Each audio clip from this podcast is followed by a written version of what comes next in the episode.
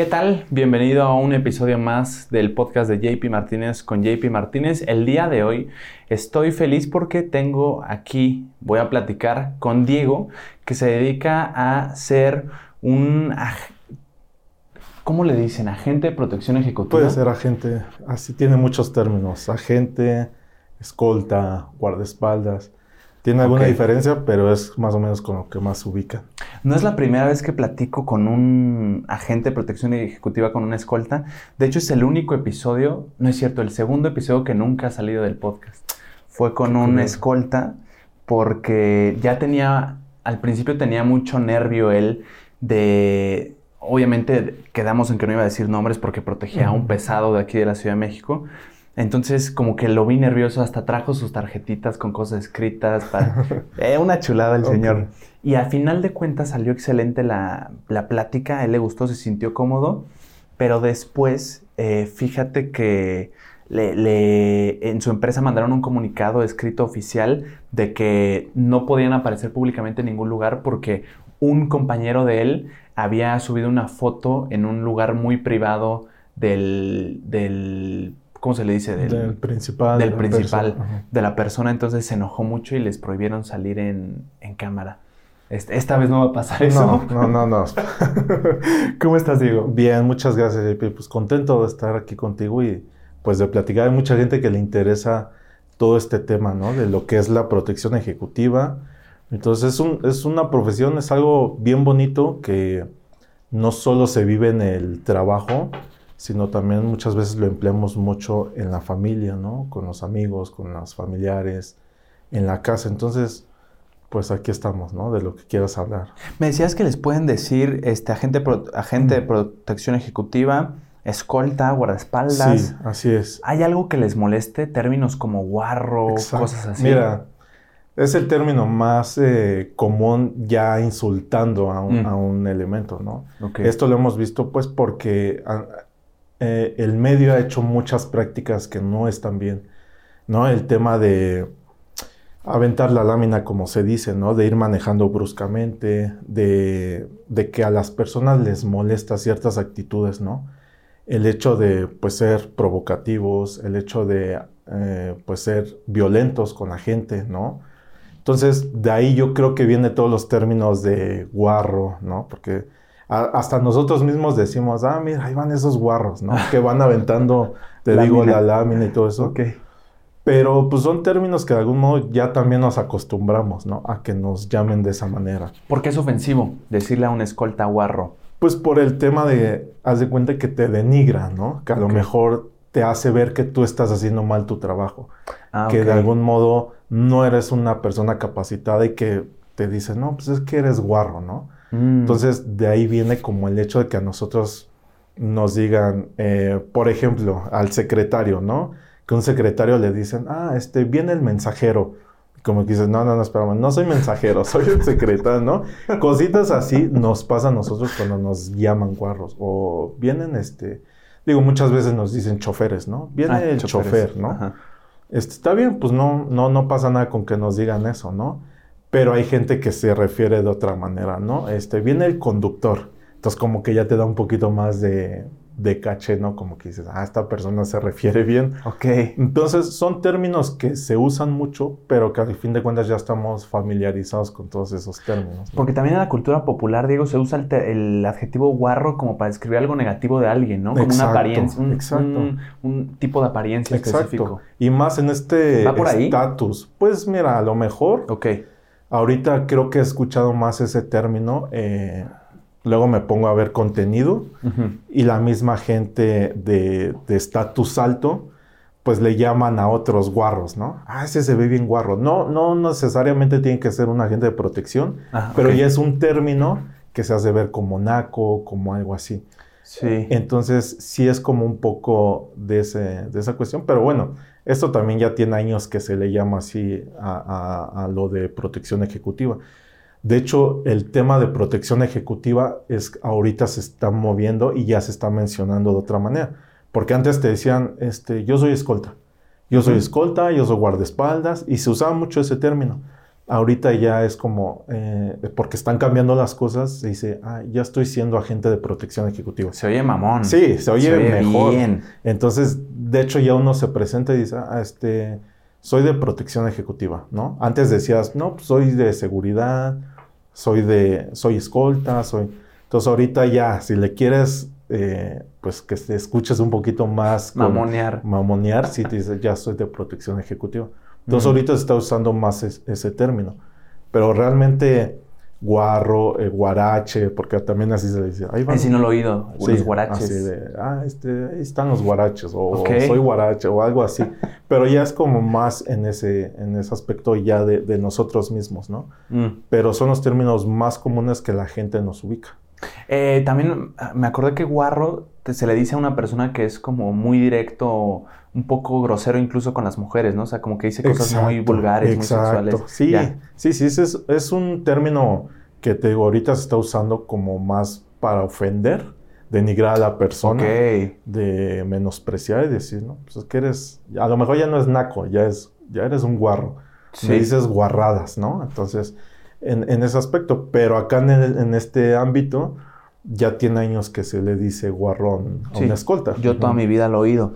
Tú siendo escolta, agente de protección ejecutiva, ¿cómo es tu rutina de día a día? Descríbeme un día tuyo desde que te levantas. Ok, pues mira, eh, esto sí, de ley o ley, la mayoría, y yo te puedo decir que un 95% de lo que nos dedicamos a esto, 4 de la mañana ya estamos arriba. 4 de la mañana. 4 de la mañana. Hay gente que vive lejos, te estoy hablando de, pues, de municipios como Coacalco, como de aquel lado, pues son este, hay, hay, personas que yo conozco que a las 3 de la mañana ya están arriba.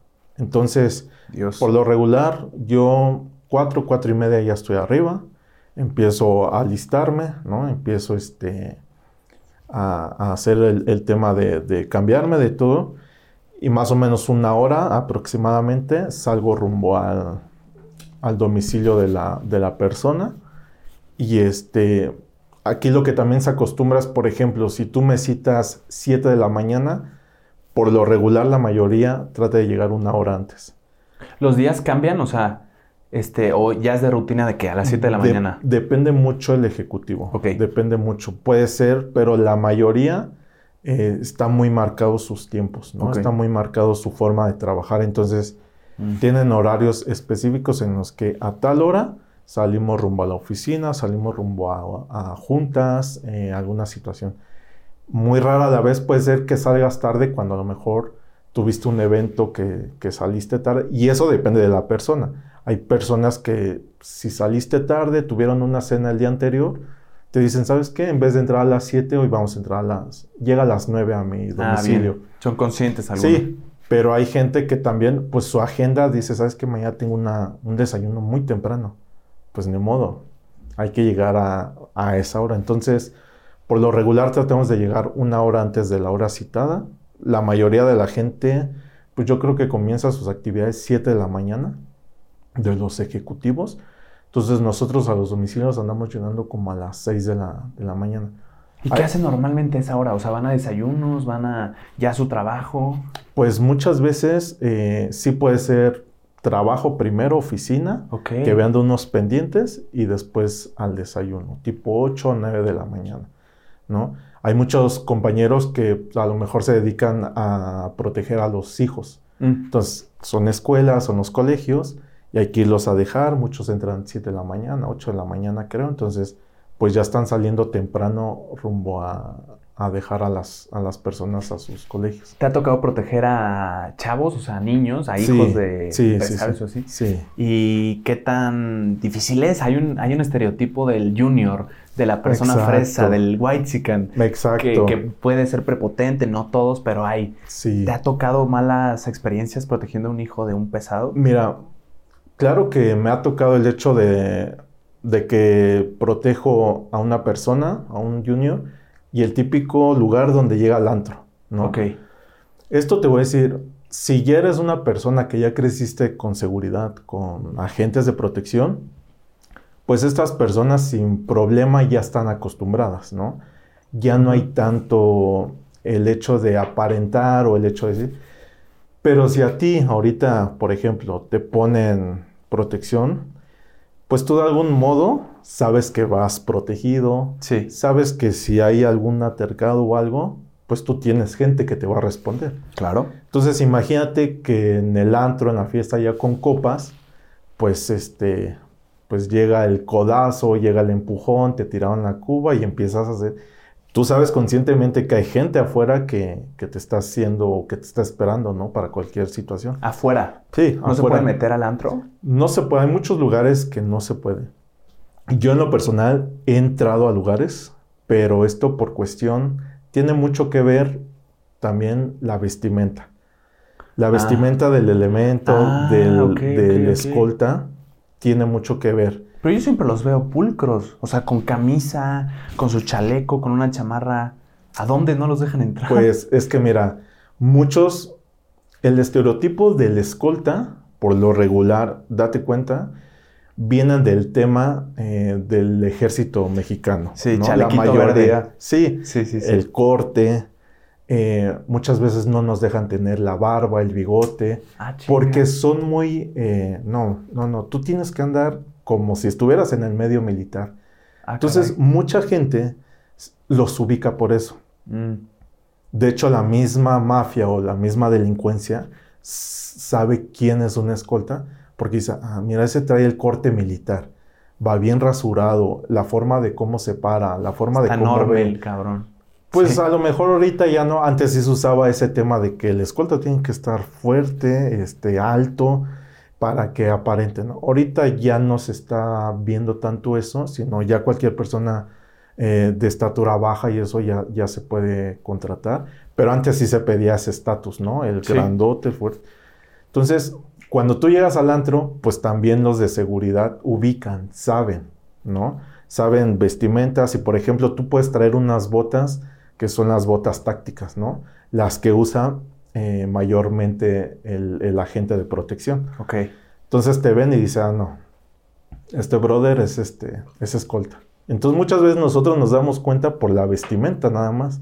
No necesitas este, que se te vea el arma, no necesitas otra cosa. Con el hecho de, ah, trae una 5.11, que son las marcas que se... Ah, trae un pantalón táctico, ¿no? De estos que traen bolsas. Sí, sí. Este, los chalecos. Los chalecos, ¿por qué? Pues porque muchas veces, pues traemos el arma, ¿no? Y no queremos que, que, que se vea, ¿no? Entonces, por eso son los chalequitos, este, y pues casuales, ¿no? Que no se vean. Pero de algún modo, hay muchas veces que no te puedes ver como el ejecutivo o no te ves como el ejecutivo. Es que eso, te iba a preguntar, si ya saben que un filtro que ven en los lugares para no dejarte entrar a la escolta es la vestimenta, ¿por qué no vienen encubiertos? Es que con un saco o algo así. Sí, muchas veces, por eso es que yo llegué a entrar a muchos lugares. Ok. Una, porque lo mayormente es que te vean a los costados a ver si vienes armado. A mí me gusta mucho usar eh, una, un holster interno, que es este que te lo metes por debajo de la camisa, la camisa la traes suelta y ya. Entonces, por lo regular los de seguridad muchas veces cuando ven que no traes nada al lado, ah. dicen, ah, no, pues este brother no se dedica a esto, ¿no? Es parte de, de, los amigos. Entonces tú ya podías entrar. Claro. Pero eso no es lo difícil. Lo difícil es cuando entras, ¿a quién le hablas? ¿Con quién te codeas? ¿Me entiendes? O sea, estás adentro, ya entraste, ya entras al filtro, pero no vas a conocer personas como conoce tu ejecutivo. Sí, vas a estar así. Ajá, entonces, pues tienes que ingeniarte para decir a ver qué no se encuentra. A mí me tocó, curiosamente, eh, entrar a un lugar donde me tocó cuidar, pues, a, a Ronaldinho. Ok. El jugador. Sí, sí. Y entre toda su comitiva y sus primos, pues yo, yo en ese entonces traía mi chicharo porque con los compañeros llevaba una chamarra, como tú dices, muy parecida a, de ellos. Y este, pero siempre llevaba mi, mi arma interna. Entonces pasamos los filtros de, de, seguridad, ¿no? Entonces, entre el bolón, sí, pasen, pasen, yo me paso. Y a mis compañeros los detienen porque les vieron el chicharo. Yo en ese momento me lo ah, quité. Bien, bien, bien. Los paran a ellos, dicen, no, la seguridad no entra. Ellos también traían chaleco y ¿En dónde estaban? ¿En un restaurante? Fue en un antro, en Polanco. en un antro. Ajá, en Polanco. Este, ya no está el, el, el, lugar, ok. Pero, pero ahí fue. Entonces entré y dije, bueno, ¿y ahora? O sea, ya entré, ya ellos se fueron a su lugar y dije, ¿y ahora qué hago? Entonces, pues me fui con el DJ. a bailar. Pues casi, casi, en verdad, estaba con un vaso y casi, casi en el... Sí. Sí, porque si no te ven raro y Exacto. Se La segura estaba ahí, entonces como que me veían y yo dije, no, pues ¿qué hago? Me fui con el DJ. Le digo al DJ, ¿sabes qué? Este, está Ronaldinho. Le dije, necesito que me hagas un favor. Este, voy a estar contigo y me dice, ¿a poco está Ronaldinho? Le digo, sí, está allá. No, entonces le voy a tocar a Ronaldinho. Cállate, cabrón. No, ajá. Pero hasta a la vez me dice, entonces le voy a tocar. Le dije, sí, ponle la mejor música, pero yo voy a estar contigo. Ok. Dije, porque sí, sí, no te preocupes, es más. Y me invitó un vaso de refresco. Ah, Aquí quédate conmigo. A huevo. Entonces, pues yo ya parecía que era amistad de, del DJ, ¿no? Entonces, pues ya la gente ya con copas ya va, te saluda, aunque no te conozca, ¿no? Claro. Entonces ya te empiezas como un poco a mezclar en, el, en el ámbito. Pero sí tienes que idear, decir, bueno, ya entré, pero ahora qué hago, ¿no? O sea, Fantástica no jugada esa. Sí, ¿eh? sí, sí. Entonces son muchas cosas que tienes que idear. Oye, ¿cómo fue proteger a Ronaldinho? ¿Qué, sin violar su privacidad, obviamente, qué, cómo, qué hace? que o sea, un astro tan famoso como él, ¿qué es lo, cómo se mueve? Pues es que, mira, me ha tocado proteger a gente eh, del medio político, mm. del medio este, empresarial, el artístico, ¿no? Pero nunca me había tocado una experiencia como él. Entonces fue una experiencia donde, pues es que es una persona que es un crack a donde quiera que se pare. No es como cualquier persona a lo mejor que salga en la tele, que te lo encuentras en un restaurante, que la mayoría lo ubica, pero no se acerca, lo toma como alguien común, ¿no? Sí, sí. Pero Ronaldinho es Ronaldinho. Entonces, donde él se, separaba, pues todos se alteraba. Entonces, pues me tocó llegar a su hotel, este, salió de su habitación, me presenté, estuve afuera de, su dormitorio, o sea, en el pasillo literal, literal. Pues eh, el hotel nos prestó un asiento, aquí iban a estar, y este, y ahí estábamos esperando. No nada más era el único, justamente en ese mismo piso había otra familia este, muy, muy grande, muy pesada, donde también sus escoltas estaban afuera sentados. Entonces, en el pasillo, chistosamente, estábamos así como viéndonos de, ah, ¿qué tal, qué tal? Sí, ¿no? Y estas personas contrataron como tres habitaciones, entonces se veían pasar nada más, pero a ese grado. Me imagino no era un City Express, o sea, era un hotel. No, sí, sí, sí, sí, exacto. Era un hotel ahí en Reforma, entonces, este pues ya salió, eh, me dice, vamos al bar de aquí. Ah, perfecto, bajamos al bar. Eh, se fijó, como que no le gustó. Dijo, pues este, llévame a un lugar donde, pues donde esté bueno, donde conozcas. Entonces sacamos las camionetas, lo llevamos a, Polanco, ahí a Emilio Castelar. Ya llegó. Este, pero el tema es este, que la gente ubica que Ronaldinho se empieza a hacer todo desde los ballet parking, desde que lo ven bajar. Ronaldinho, se empiezan a acercar. Es muy bueno. Diego, ¿qué hacen los lugares cuando, cuando ven, por ejemplo, el hotel que va a hospedar? No el hotel, el restaurante, los ballet parkings. Entiendo que se emocionan, pero también debe ser un tema logístico para ellos el chinga, igual se me aglomera un buen de gente, hay descontrol, hay problemas de seguridad. Él lo sabe, él lo sabía perfectamente. O sea, él sabía que era eso y nosotros como tanto, mira, fue un servicio donde lo trajeron solo para una firma de autógrafos. ¡Hala! ¡Wow! No fue tanto como mm, que él tuviera planeado vacaciones o que él fuera, no. Sino la misma empresa que lo contrató para, para esta firma de autógrafos en el Estadio Azteca, él mismo eh, le puso la seguridad para que anduviera pues tranquilo esos días.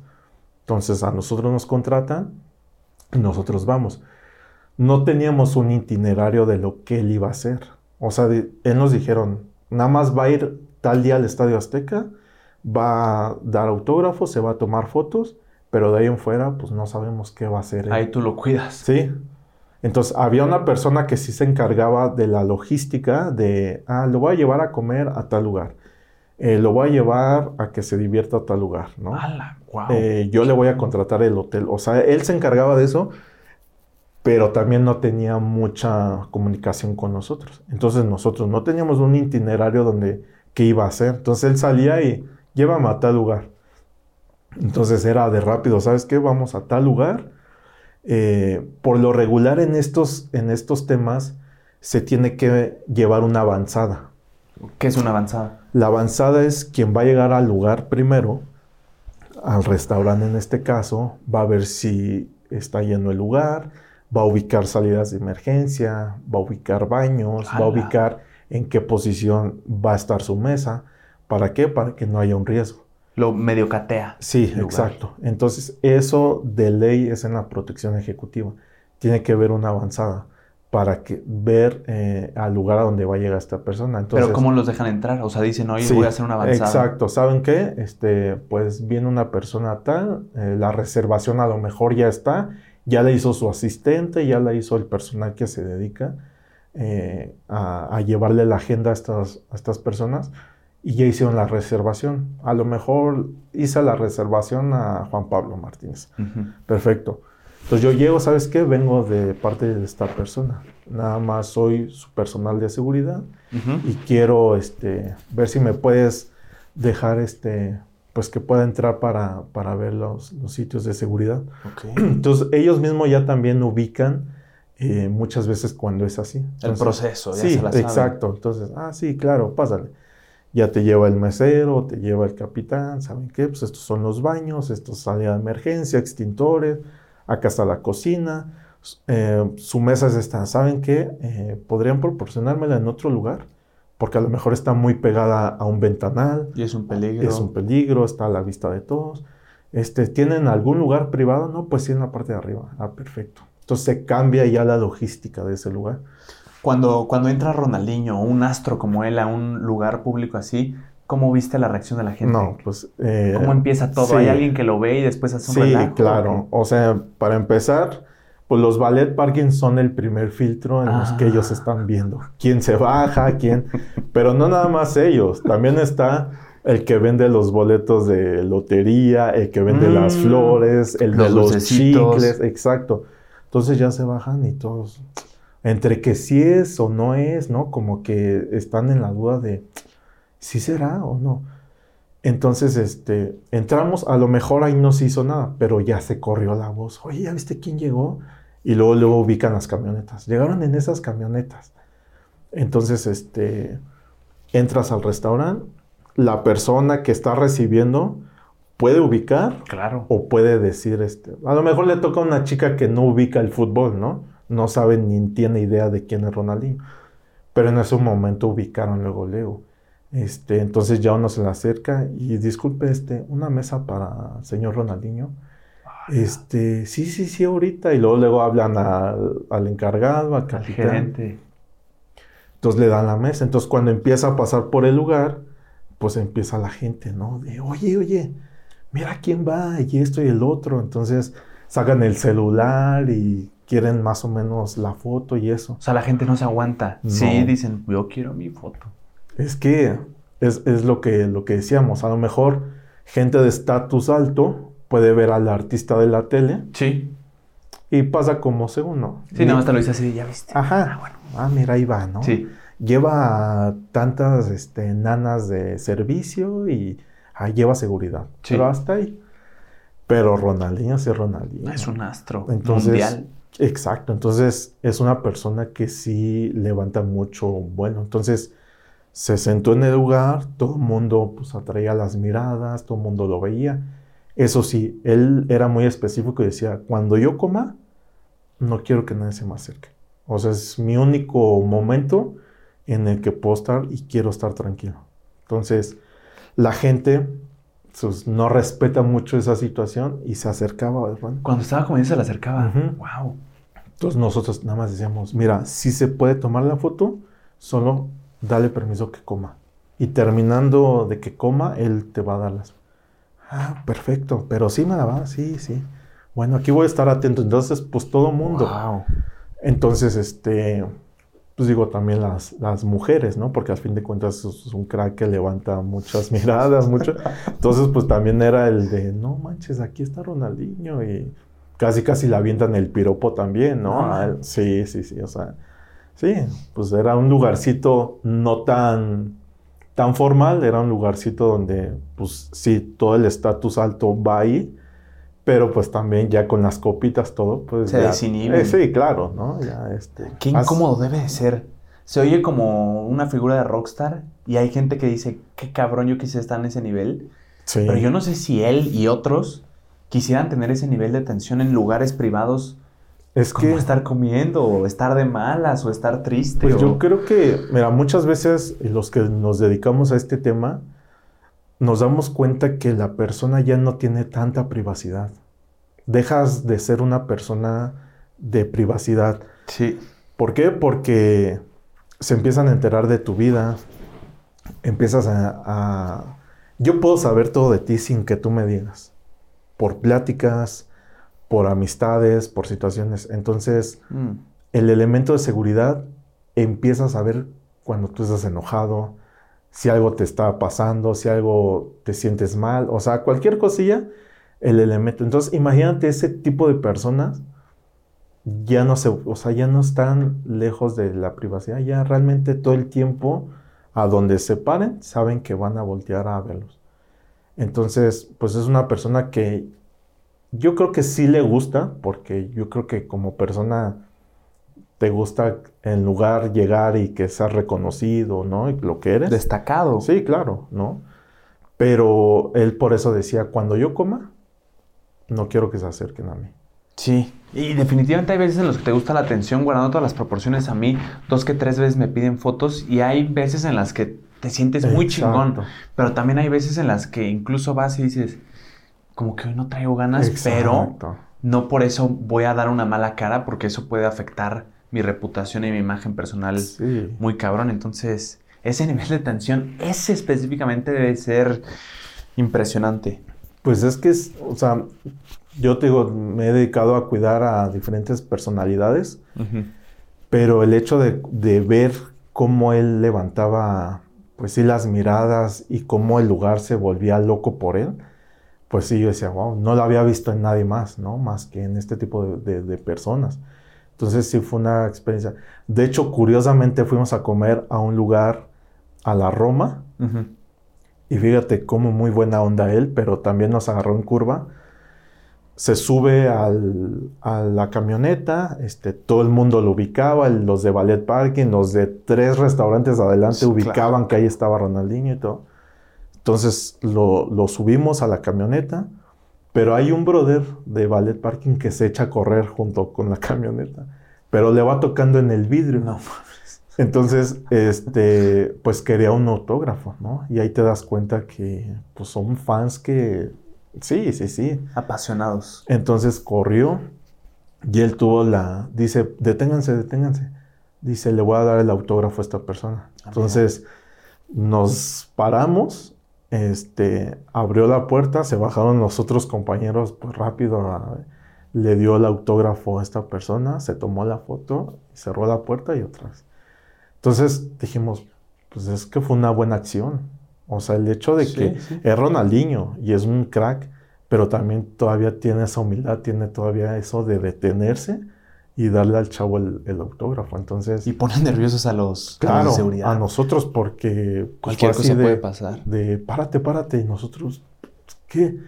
No, no le voy a dar el autógrafo y boom, le, este, abre la puerta y nosotros así como de, este, se está deteniendo a dar un autógrafo y los compañeros de atrás corriendo, ¿no? A ver qué está pasando y, no, no, no, ya no estoy dando autógrafo. Ah, está bien, ya. es- Entonces ahí nos quedó la experiencia de aguas porque este brother en cualquier momento Se puede abrir la puerta y puede, este, sí, Claro. entonces también fue otra cosa que dijimos, ah, posiblemente pueda hacer ese tipo de acciones. Y ya lo van midiendo Exacto, ustedes. vamos. En el antro, por ejemplo, ¿cómo proteges a una persona? Hay tantas cosas que no puedes controlar, tanta Claro. gente. Curiosamente, y ahí pasó algo, híjole, que, que realmente me, me da risa, pero llegaron y ellos mismos, los de seguridad, ellos mismos hicieron el protocolo. Sabían, le dieron una mesa en un rincón, ellos mismos pusieron eh, como que otras dos mesas a modo de, de, tapar, de que no tuvieran tanto acceso. Ok. Pusieron a un elemento ahí para que estuviera al tanto de, pues porque sabían que era Ronaldinho, ¿no? Yo creo que el lugar también decía, ¿sabes qué? Dale el servicio porque pues tenemos a una figura aquí en el lugar, ¿no? Entonces la seguridad se encargó de eso. Yo no podía accionar tanto porque se iban a dar cuenta que yo estaba dentro del lugar. Claro. Entonces. no puedes ponerte así. Sí, yo no de. Ah, pongan esto, pongan. no, yo nada más estaba viendo eso. Sus primos se me ubicaron. Sus primos sabían que yo estaba dentro también. Él, de hecho, también me vio adentro. Entonces, pues de algún modo no, no, no me comentó nada. Pero entre miradas, nosotros estábamos como todo está bien, como que yo volteaban, los veía y les hacía así de y ya me decían, no, todo bien con ellas. Ah, perfecto.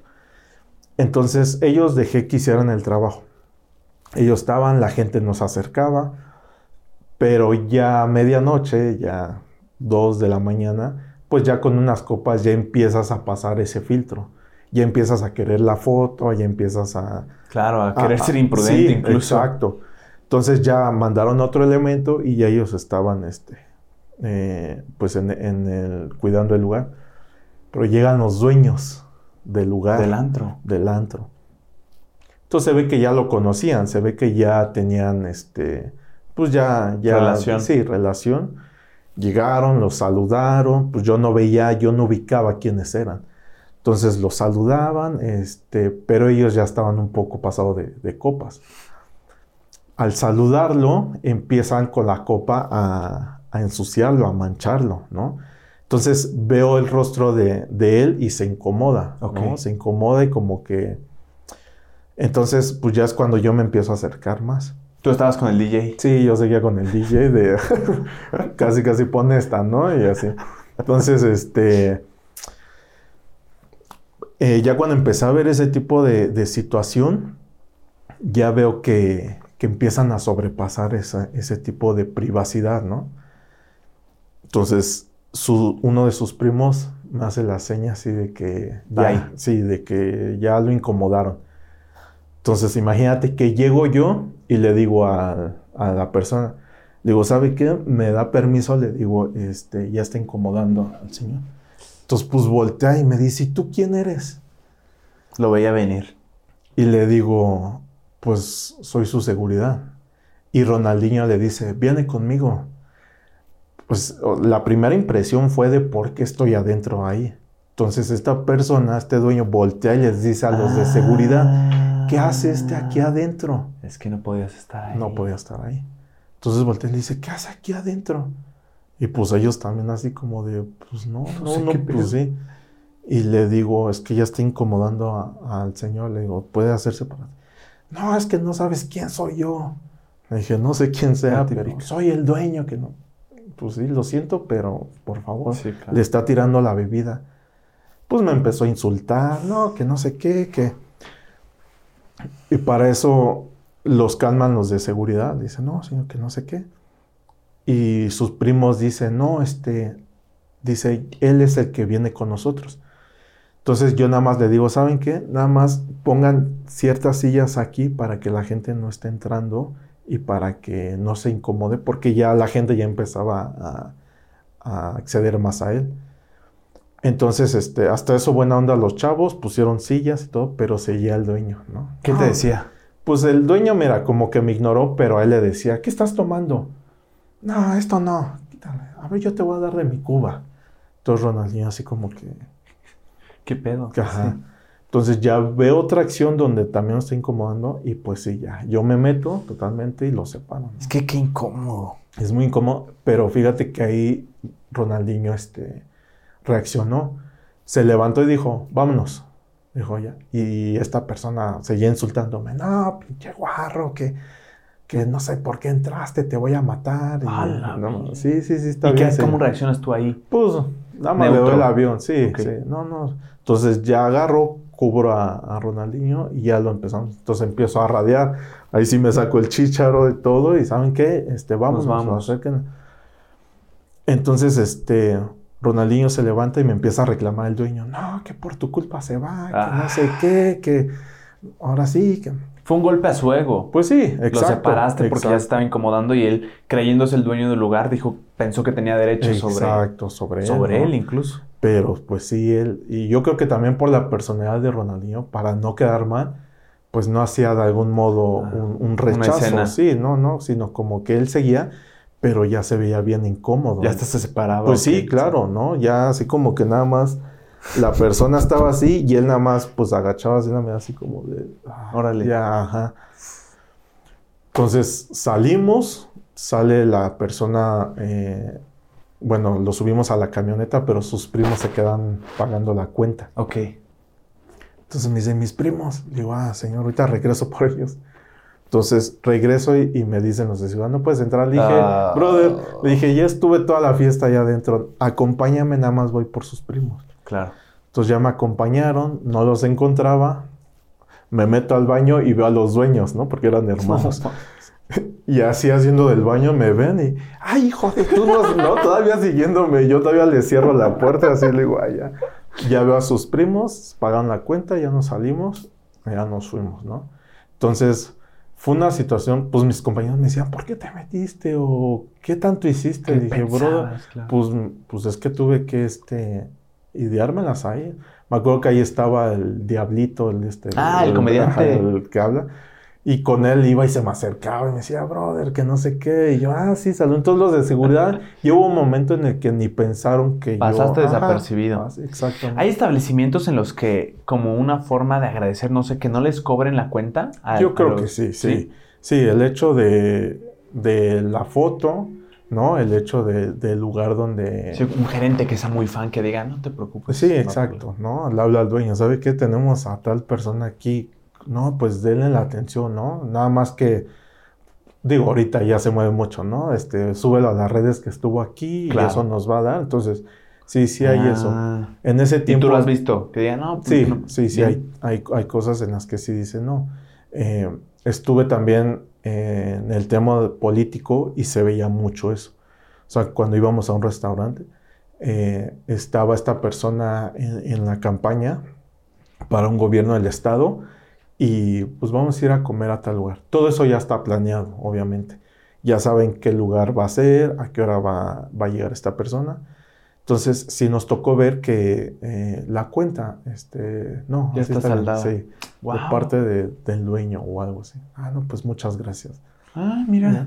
Sí. Ahora, me imagino con un político ningún alma se emociona. A menos que sea un gigante, o sea, un presidente o algo así. Yo creo que sí, sí. Hay lugares en los que luego vamos eh, últimamente recurrimos y llega mucho, mucho político. Pero fíjate que es como te decía, yo creo que entre el, entre el medio de ellos no pasa nada. Pero si tú vas a comer donde ya te encuentras a tres, cuatro políticos, si tú lo ves desde otro punto de vista, puede ser, aquí hay un peligro, ¿no? A este político no lo quieren, a este político está dando de qué hablar, este, y, la persona se siente incómoda. O sea, dices que yo estoy, dicen, nada más espero que no entre nadie. Sí, que me relacionen. Ajá, o que nos balaceen, ¿no? O que haya un atentado. Sí, claro, es que no es muy distante de la realidad. Sí, sí. Entonces, mucha gente ha llegado, eh, está a punto de pedir su mesa, entra el político y, ¿no sabes qué? vámonos. No. Sí. Entonces hay mucha gente de este... ¿Te ha tocado? Sí. ¿Y qué dice el político si se da cuenta? Pues ellos de algún modo saben, ¿no? A lo mejor es que hacen la expresión de... Ah, ah sí, ah, no, no, no aguantan, ¿no? Pero esa gente si piensa lo peor, dice, no, es que... Y si entran, y sí, o sea, es un... También nosotros como protección ejecutiva, también decimos, a ver, ya llegó tal político, ya llegó tal, hay que estar alerta. No por el hecho de que traigan su seguridad, nosotros nos relajamos, no, al contrario, sino aumentamos más el hecho de la seguridad porque decimos, tenemos que estar más atentos porque llega una persona que está dando mucho de qué hablar, que es político, que no está siendo querido, que no mm. sabemos si ahorita va a llegar alguien y ahí va a hacer algo. Entonces, si nosotros estamos más al tanto, o sea, también de algún modo nosotros nos despierta un poco más el tema de la seguridad. ¿Te ha tocado estar en una balacera protegiendo a alguien?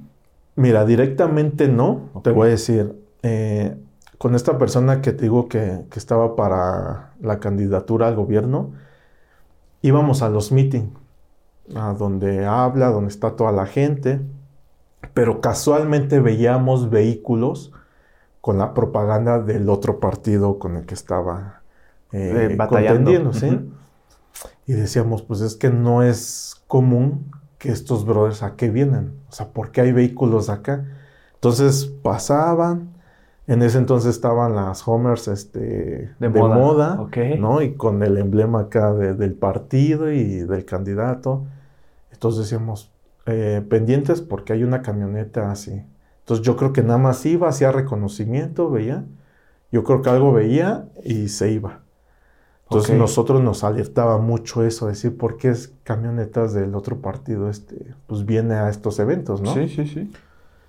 Salimos de un meeting y él acostumbraba a, a subirse a un camión, donde el camión iba rotulado de la ah, propaganda. Ahí va todo su equipo de trabajo. Iba también el la persona está, ¿cómo se llama? El presidente municipal de ese lugar. Que era seguro del mismo partido para pues Sí, exacto, ¿no? Yo creo que ahí tenían relaciones. También se sube, entonces veníamos nosotros como primer círculo de seguridad, que era la camioneta, el vehículo escolta atrás del camión, y después venían las otras dos eh, vehículos de seguridad del presidente municipal. Ok. Iban las motos adelante, abriendo paso porque sabían a dónde íbamos a, a, dónde iban a tener la cena. Entonces llegamos al lugar y había un baldío. O sea, estaba, eh, era como un, una tipo hacienda, a donde iban a, comer. Y de este lado, pues había totalmente un, baldío. Cuando va descendiendo eh, nuestro ejecutivo del camión, se empiezan a escuchar disparos. Entonces, ah. nosotros lo único que vemos son las luces de, las armas. ¿Qué? ¿Como al aire? Al aire fue. Porque de hecho, yo creo que si nos hubieran querido hacer. Lo hacen. Lo hacen y nos dan. Dios santo. Entonces, nada más vimos las luces como, güey. Agarramos rápido al ejecutivo, lo subimos a la camioneta y los policías que iban con el presidente municipal, ellos sí se quedaron como repeliendo eh, la agresión. Sí, nada más oímos disparos, nosotros nos subimos, nos fuimos, ya no supimos en qué quedó. Después ya nos comentaron que sí eran estas personas con las camionetas que iban, que solo querían pues como meternos presión. Ok. O sea, solo querían eso, jugar mal para decir, ay. Qué horror. ¿Cómo reacciona la persona, el candidato? Pues... Pues es un civil, al final de cuentas. ¿Cómo, ¿Cómo, reacciona? En ese momento, eh, él sabía, él ya tenía mucha experiencia ah, en este tema de, su puesto. Él decía, es que sabemos de quién es. Ah, Dice, pero qué bueno que no fue directamente, sino que nada más. Él, él totalmente dijo, eh, ¿me quisieron hacer algo? Le dijimos, no, licenciado. Fue simplemente al aire, vimos ah. los, los, los las detonaciones hacia el aire no fue directamente hacia acá, hacia la persona, hacia el camión. Digo, entonces posiblemente fue nada más para, pues para que usted este, no estuviera cómodo o, hiciéramos este tipo de situación, ¿no? Ahora, tu, trabajo es evitar que eso pase, evitar que muera pues a quien estás protegiendo. Así es. Tú tienes que poner tu vida este, antes, o sea, la tienes que ofrecer de alguna forma para que en dado caso que no pase, no muera la persona que estás protegiendo? ¿O cómo es el protocolo? Mira, es la regla? Eso se tenía mucho anteriormente. Decir, yo estoy aquí para dar mi vida por ti. Sí. ¿No? Eso se tenía mucho en la protección ejecutiva. Ahorita se cambia todo eso ya. Se está actualizando todo eso. ¿Por qué? Porque tú primero debes de evitar dar tu vida. Claro. Pero para esto tienes que hacer ciertas situaciones. Ahí viene lo que se le llama contrainteligencia. Antes, si tú te das cuenta, tú ves un vehículo, una camioneta y el vehículo principal. El vehículo de seguimiento, ¿no? Que es el de la escolta. Que tienen a ser diferentes, ¿no? O sea, de la persona que está siendo protegida y el del escolta es diferente. Es como una camionetona. Exacto, ¿no? O va rotulada ahorita la camioneta, ¿no? Que dice vehículo escolta. Ah, porque eso es ya por ley. ¿Por ley? Ajá. ¿Por qué? Pues una para porque así lo pidieron, porque ya la, el tema de que tú te veas que estás haciendo una función de escolta, para también en los operativos o todos sepan que tú estás y que estás más que nada eh, que por la, por la derecha, ¿no? O sea, que, tú estás bien registrado. Ah, ok. Porque muchas veces en este tema se acostumbra a contratar al, elemento del ejército que ya se retiró. Ah. Ellos tienen una aportación que se les da ya cuando tienen un grado, salen del ejército y el ejército les da una aportación para uso personal no para hacer funciones afuera trabajando. Ah, Entonces tú sales, sí, tú sales del ejército, el ejército te da tu arma, te da tu, tu portación y tú con esa puedes andar. Si te detienen, ah, sí, soy elemento del ejército, retirado. Ah, perfecto, pásele. Pero eso es cuando tú lo estás usando para tu tema personal. Pero si a ti ya en un operativo te ven que estás haciendo funciones de escolta, de seguridad con tu arma, tú ya te metes en un tema legal. Ah, y más porque dice la camioneta está rotulada. Si no estuviera rotulada, puedes argumentar. Puedes me estoy protegiendo a mí mismo. Es una casualidad que vaya, que vaya siguiendo esta camioneta, ¿no? Sí, claro. Pero de algún modo, pues también no se, o sea, no pasa a despercibir. ¿Por qué? Porque te detienen, dice, a ver, vamos a ver si estos elementos están en regla. En regla. ¿No? Entonces te detienen, a ver, ¿por qué? Primeramente, ¿por qué no está rotulado tu vehículo? Debe de tener un registro de que por ley ya, ya tienes que tener tu vehículo registrado. Claro. Entonces, de ahí ya, a ver ustedes elementos, este, ¿están por la derecha o están haciendo funciones que no deben? Entonces, ahí ya se dan cuenta que el militar o es, ah, usted no está en regla, está haciendo funciones que no le corresponden pues lo vamos a... ¿Quién se mete en problemas, él o, la persona que lo contrató? ¿O los dos? Pues no, realmente esta persona, ¿no? Lo único que podría hacer el que lo contrató es pagar... Mordida. Eh, pues sí. Sí, un soborno, claro. Un soborno, ¿no? Pero hubo, hubo situaciones, hubo... Eh, de hecho, ahorita los operativos, eh, que ahorita ya está viendo, ya son relajados, ya está pura Secretaría de Seguridad Pública, policías. Pero antes hubo un tiempo porque hubo un tema muy sonado de, un guardaespaldas, de una escolta que, que mató a una persona. Ah, la verdad. Este, por una discusión. este, lo mató. ¿Con este, golpes o con no, con el arma. De ahí se disparó el tema de los operativos contra escoltas. Este, pero ya no nada más estaba eh, la Secretaría de Seguridad Pública. Ya había gente de Sedena, del ejército, había reporteros, había estatales. ¿Por qué? Porque llegaba y te detenían. Decían, a ver. Como si fuera un retén. Sí, era un operativo. A ver, pásele.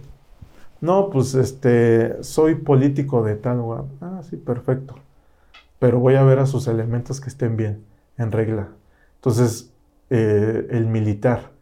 Entonces, para eso estaba la persona de Sedena, para hacerse cargo del militar si había un estatal que a lo mejor ya se le había vencido su permiso, su portación o algo, ya, o sea, esto lo hacían con intención de que el ejecutivo no pudiera dar mordida y salir chispado, sino que ya hubiera todas las, ahora sí que todos los, los de seguridad que pudieran decir, ah, tú eres de ejército, vente, yo te voy a, a reportar o yo voy a levantar tu sanción tú eres eh, elemento de tal, ven, los reporteros estaban para que no hubiera chanchullo de que... Los reporteros, pero ¿cómo era el tema legal de que no pudieran dar soborno? No entendí eso. Sí, sí, sí. O sea, al fin de cuentas, si hay un retén normal, sí. llega y dice, ¿sabes que su elemento es del, del ejército? Retirado. Y no puede. Sí. Ah, bueno, pues yo soy político de tal. Ahí te va tú, ¿no? Déjanos seguir. Sí. Ah, pues ahí va el soborno. El hecho de que estuvieran reporteros, el hecho de que estuvieran todos los ah, demás, era para que no hicieran ese tipo de situaciones. Pero es inviable. O sea, no puedes tener un grupo de reporteros y de militares y de policías todo, todo el tiempo que vas a hacer un retén, ¿no? Pues estaban en ese tiempo. Así. Estuvo, así estuvo. Por eso todo el mundo, eh, a los que eran militares, dejaban sus armas. Ya nada más andaban así sin armas. Porque si ya había un retén, no, pues si estoy, ¿trae eh, armas? No, no traigo ninguna arma. Ah, bueno, entonces ya pasaba. Pero sí hubo mucho que dejaron de ir los vehículos de seguimiento, todos los elementos iban arriba de la camioneta principal. O sea, sí hubo de algún mm. modo cambios. movimiento, cambios. Tú como escolta, ¿qué, qué permiso tienes de portación de armas? Eh, puede haber, mira, puede haber desde que te des de alta, por ejemplo, en la policía bancaria. Ok. ¿No? La policía bancaria tiene eh, un sector donde el ejecutivo llega y dice, ¿sabe qué? Este, quiero armar a mi elemento. Sí. Ah, bueno, entonces esta persona entra a todo proceso y la policía bancaria arma este elemento, le da su portación y tú le pagas a la policía y se hace cargo de eso. O sea, legal. Sí, no es soborno. Exacto. Todo es legal para que justamente. O tú puedes ir y decir, ¿sabes qué? Necesito elementos porque, pues ya, ¿no? Necesito seguridad. Entonces la misma policía bancaria te, te da este, elementos. Ahora, ¿qué filtros tienes que pasar tú? Tú como escolta, como la persona que va a defender al, al tú como elemento. ¿Te hacen este, pruebas psicológicas, físicas o qué? Sí, tienes que pasar por el tema de, de los exámenes psicoanalíticos, psicológicos, este, los de eh, polígrafo también. Nos hacen, sí, nos hacen el polígrafo donde te conectan todo y te empiezan a hacer preguntas, ¿no?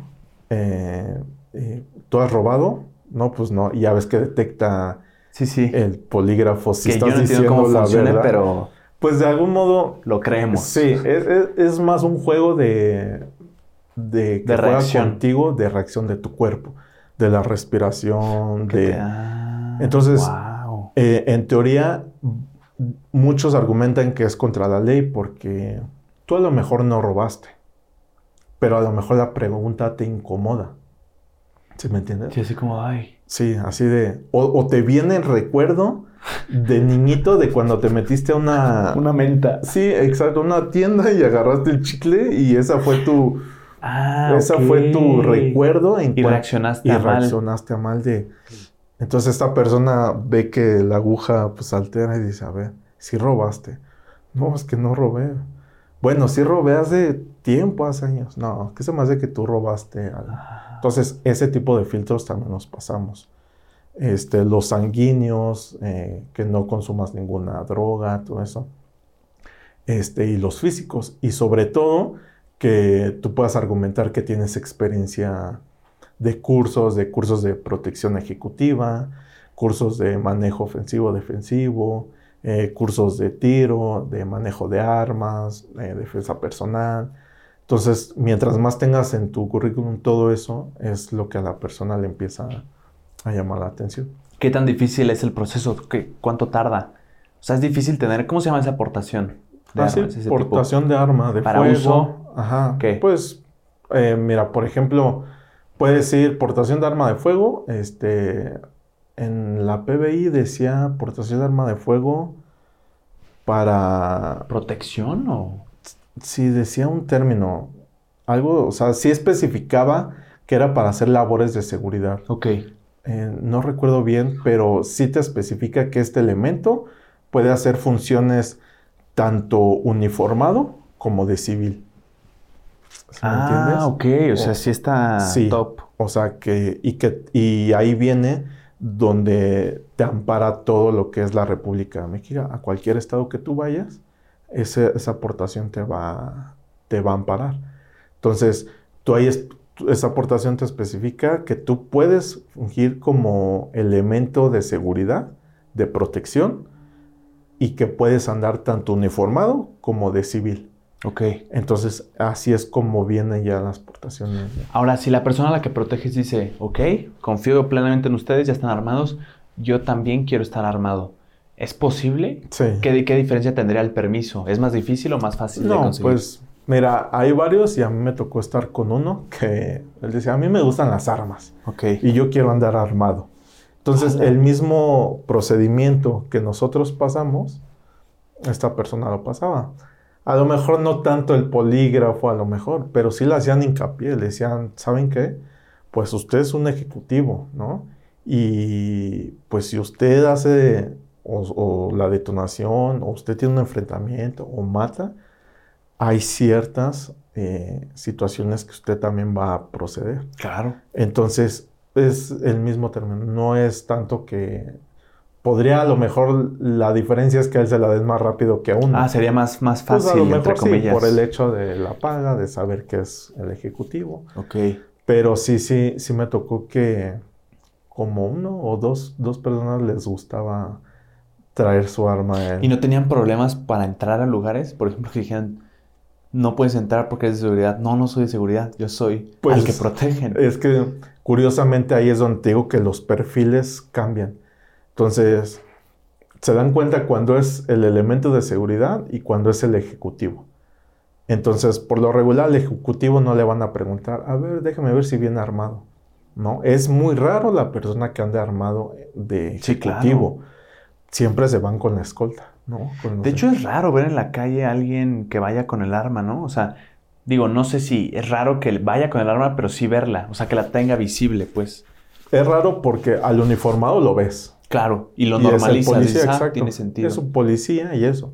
Pero ya ves a alguien que no es uniformado y lo ves con arma, te llama la atención, dices, digo, para nosotros no está bien visto. Hay muchas personas, muchos elementos que trabajan de esa manera normal y traen el arma de fuera. Y nosotros es donde decimos, ay, ay, hay un guarro. ¿Por qué no se tapa? ¿Por qué no se cubre? ¿No? Puede ser una estrategia, ¿no? Puede ser. Digo, una ocasión nos tocó un evento en, ahí en lo que es el centro, en las Vizcaínas, en, el centro de las Vizcaínas. Que ¿Con un, político? Eh, no fue un político, pero se casó la hija de un político. Ole. Con una persona también. Entonces, los invitados eran políticos, eran artistas. Creo que cantó Alejandro Fernández en esa fiesta ahí y todo. ¿Qué pido? ¡Wow! Pero lo curioso es que cerraron el acceso de... Estaba... Eje Central estaba totalmente detenido. ¿Quién sabe qué hubo? Habían personas que habían detenido, no sé qué. Entonces, ahí sí los elementos, por saber el lugar donde era, por saber la, peligrosidad, tenían que bajarse desde eje central y casi Avenida Chapultepec para poder caminar hasta las Vizcaínas. Todos los elementos con el arma de fuera. Ah, me imagino un civil viendo eso dice. ¿Yo? No, o, la, o la, misma gente, porque ahí sabemos que está cerca Tepito, está cerca y hay mucha delincuencia. Entonces, en esas calles, por lo regular, hay mucha delincuencia y pues no te quedaba más que bajar y cortando cartucho porque, pues sí, sabías, no sabías en qué momento te podía llegar un, brother a... Yo veo eso y me orino, o sea, no hay de otra. Pues Imagínate que vayas en el tráfico con tu música y de la nada haya 10 güeyes caminando con, su con una pistola en la mano. Sí, no, y te das cuenta porque pues vas cuidando a la persona, ¿no? Y dicen, ah, ok, es su seguridad, pero impresión dice, ¿por qué, ¿por qué llevan el arma afuera? ¿No? Porque pero es el riesgo, como tú dices, es estrategia, ¿no? No puedes llegar a ciertos lugares así. Muchas veces se usa eso, ¿por qué? Porque la delincuencia también, la delincuencia se da cuenta de, de quién es el elemento de seguridad, nos ubican. Mm. Por eso es que mucho se debate el que si uno tiene que ir con traje, si uno tiene que ir con los lentes oscuros, si uno tiene que ir con el chícharo. Hay muchos compañeros que traen su placa aquí de policía. Ok. entonces, son prácticas que ahorita nosotros tratamos de evitar, sino ser lo más discreto que se pueda. Está más al rollo de la inteligencia, ¿no? O sea, de prevenir y estar encubierto. Claro. Ok. Sí, eso es lo que ya tratamos. Pero hay lugares en los que sí tienes que hacer tu acto de presencia, en lo que decir, sí soy elemento de seguridad, sí traigo con qué repeler porque tú estás viendo un, área donde está, está peligroso, ¿no? Entonces, si haces acto de presencia, pues ni modo, tienes que casi, casi enseñarla para decir, así ah, tengo con qué, ¿no? O sea, sí, sí se tiene que hacer eso a veces. Sí. Tú has protegido, Diego, a deportistas gigantes como Ronaldinho, empresarios políticos, gente exitosa, al menos económicamente. Así es. ¿Qué te has dado cuenta que tienen en común ellos? ¿Cómo se comportan que los hace destacar eh, frente a cualquier persona promedio. ¿Hay algo que digas tú, esto es lo que noto en común? Sí, sí, yo creo que tiene mucho la manera de ellos su manera de vivir. Mm. Eh, su manera de vivir es, ellos se levantan muy temprano. O sea, sí son personas que son muy de hábitos, ¿no? Levantarse muy temprano, eh, la alimentación, el ejercicio, el que se ponen a trabajar. Uno piensa que ellos no trabajan, ¿no? Piensan que... Que van a su oficina a estar. Sí, estar, o que están en su domicilio mandando. Y no, realmente es gente que está trabajando, que está entre juntas, claro. que está en comidas, que está socializando, que cuando socializa está siendo inteligente y está este, este se dedica a tal, tiene una empresa de tal cosa, ¿no? Y va relacionada con mi empresa. Llegas y te presentas, ¿no? ¿Qué tal? Este, y hace negocios, o sea, ahí es donde empiezan ellos los negocios. Entonces, sí trabajan desde temprano hasta muy tarde. O sea, es algo que yo he visto que hmm. sí tienen de diferencia a los que, por ejemplo, uno que es de nivel medio, que pues descansa y se levanta tarde, ¿no? Que también eh, tenemos la excusa de que no tenemos mucho tiempo para el ejercicio. Y te das cuenta y dices, ¿cómo estas personas que son muy ocupadas, sí tienen muy administrado su tiempo para hacer todo? Mm. Para ejercitarse, para la familia. Para ir a comer. Para ir a comer, para ir a disfrutar, para, o sea, ¿cómo es que sí tiene? Entonces, uno de algún modo va aprendiendo de ese tipo de, hábitos. Sí, definitivamente. Te, respirarlo cada día te debe dejar algo. Claro. ¿Carácter fuerte? ¿Son de carácter fuerte todos ellos? Pues por lo regular. mira, yo veo que lejos de tener carácter fuerte, es gente que premia mucho la lealtad. Mm. Premia mucho el hecho de que seas una persona que, pues que no tengas acciones que perjudiquen, que robes, que abuses, porque ellos se dan cuenta. Muchas veces aquí el elemento de seguridad piensa que el hecho de ir y, un ejemplo, vas a cargar gasolina. La mayor parte tiene el pensamiento de el que no roba, que no avanza. El, que, no tranza, no avanza. Eh, el que no tranza no avanza. Entonces, eh, pues échale de los 1500, échale 1300 y 200 para acá. Sí. Pero ellos, ellos se dan cuenta. Imagínate si ellos que administran tanto dinero, que administran empresas, que están al tanto de todo, ¿tú crees que no se dan cuenta que tu camioneta ya no rindió tantos días la gasolina? ¿Si me das cuenta? Sobre todo porque se dice que las personas ricas por algo son ricas y que cuentan el dinero más no poder. O sea, nosotros luego nos burlamos porque decimos, es que este... Pinche tacaño. Ajá. tenemos esa, esa idea, ¿no? De que es bien tacaño. No le da al viene, viene. No le da a ah, esto, ¿no? Y mejor uno anda sacando y tenga. Pero te das cuenta que este tipo de acciones sí repercuten. O sea, sí de algún modo... Ellos ayudan cuando tienen la manera de ayudar. O sea, definitivamente sí. La gente piensa que no. Sí, o sea, ellos pueden ayudar, o sea, ellos tienen manera de ayudar, pero a mí me pasaba algo muy chistoso. A lo mejor vas al súper y en el súper compras algo y te dan el boletito extra de que tiene cupón, un cupón, ¿no? Entonces yo llegaba y se lo entregaba a esta persona. Este, aquí tiene. Y ella los iba guardando. Y después me decía, oye, Diego, este, venme a comprar carne, ¿no? Al súper. Sí, claro. Me daba como seis cupones y 20 pesos, ¿no? ¡Guau! Y yo, pues sí, iba y, llegaba al súper y decía, ah, me va a dar pena a mí dar estos cupones, ¿no? Mejor yo lo pago de mi bolsa. Pero después yo pensaba y decía, sí, es cierto. O sea, son 100 pesos que ya se los ahorró.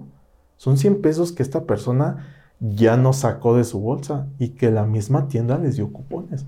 Entonces yo iba con mis boletitos, con mis cupones, daba los 20 porque costaba 120 pesos la charolita, y me iba. Con pena, pero ahorrando.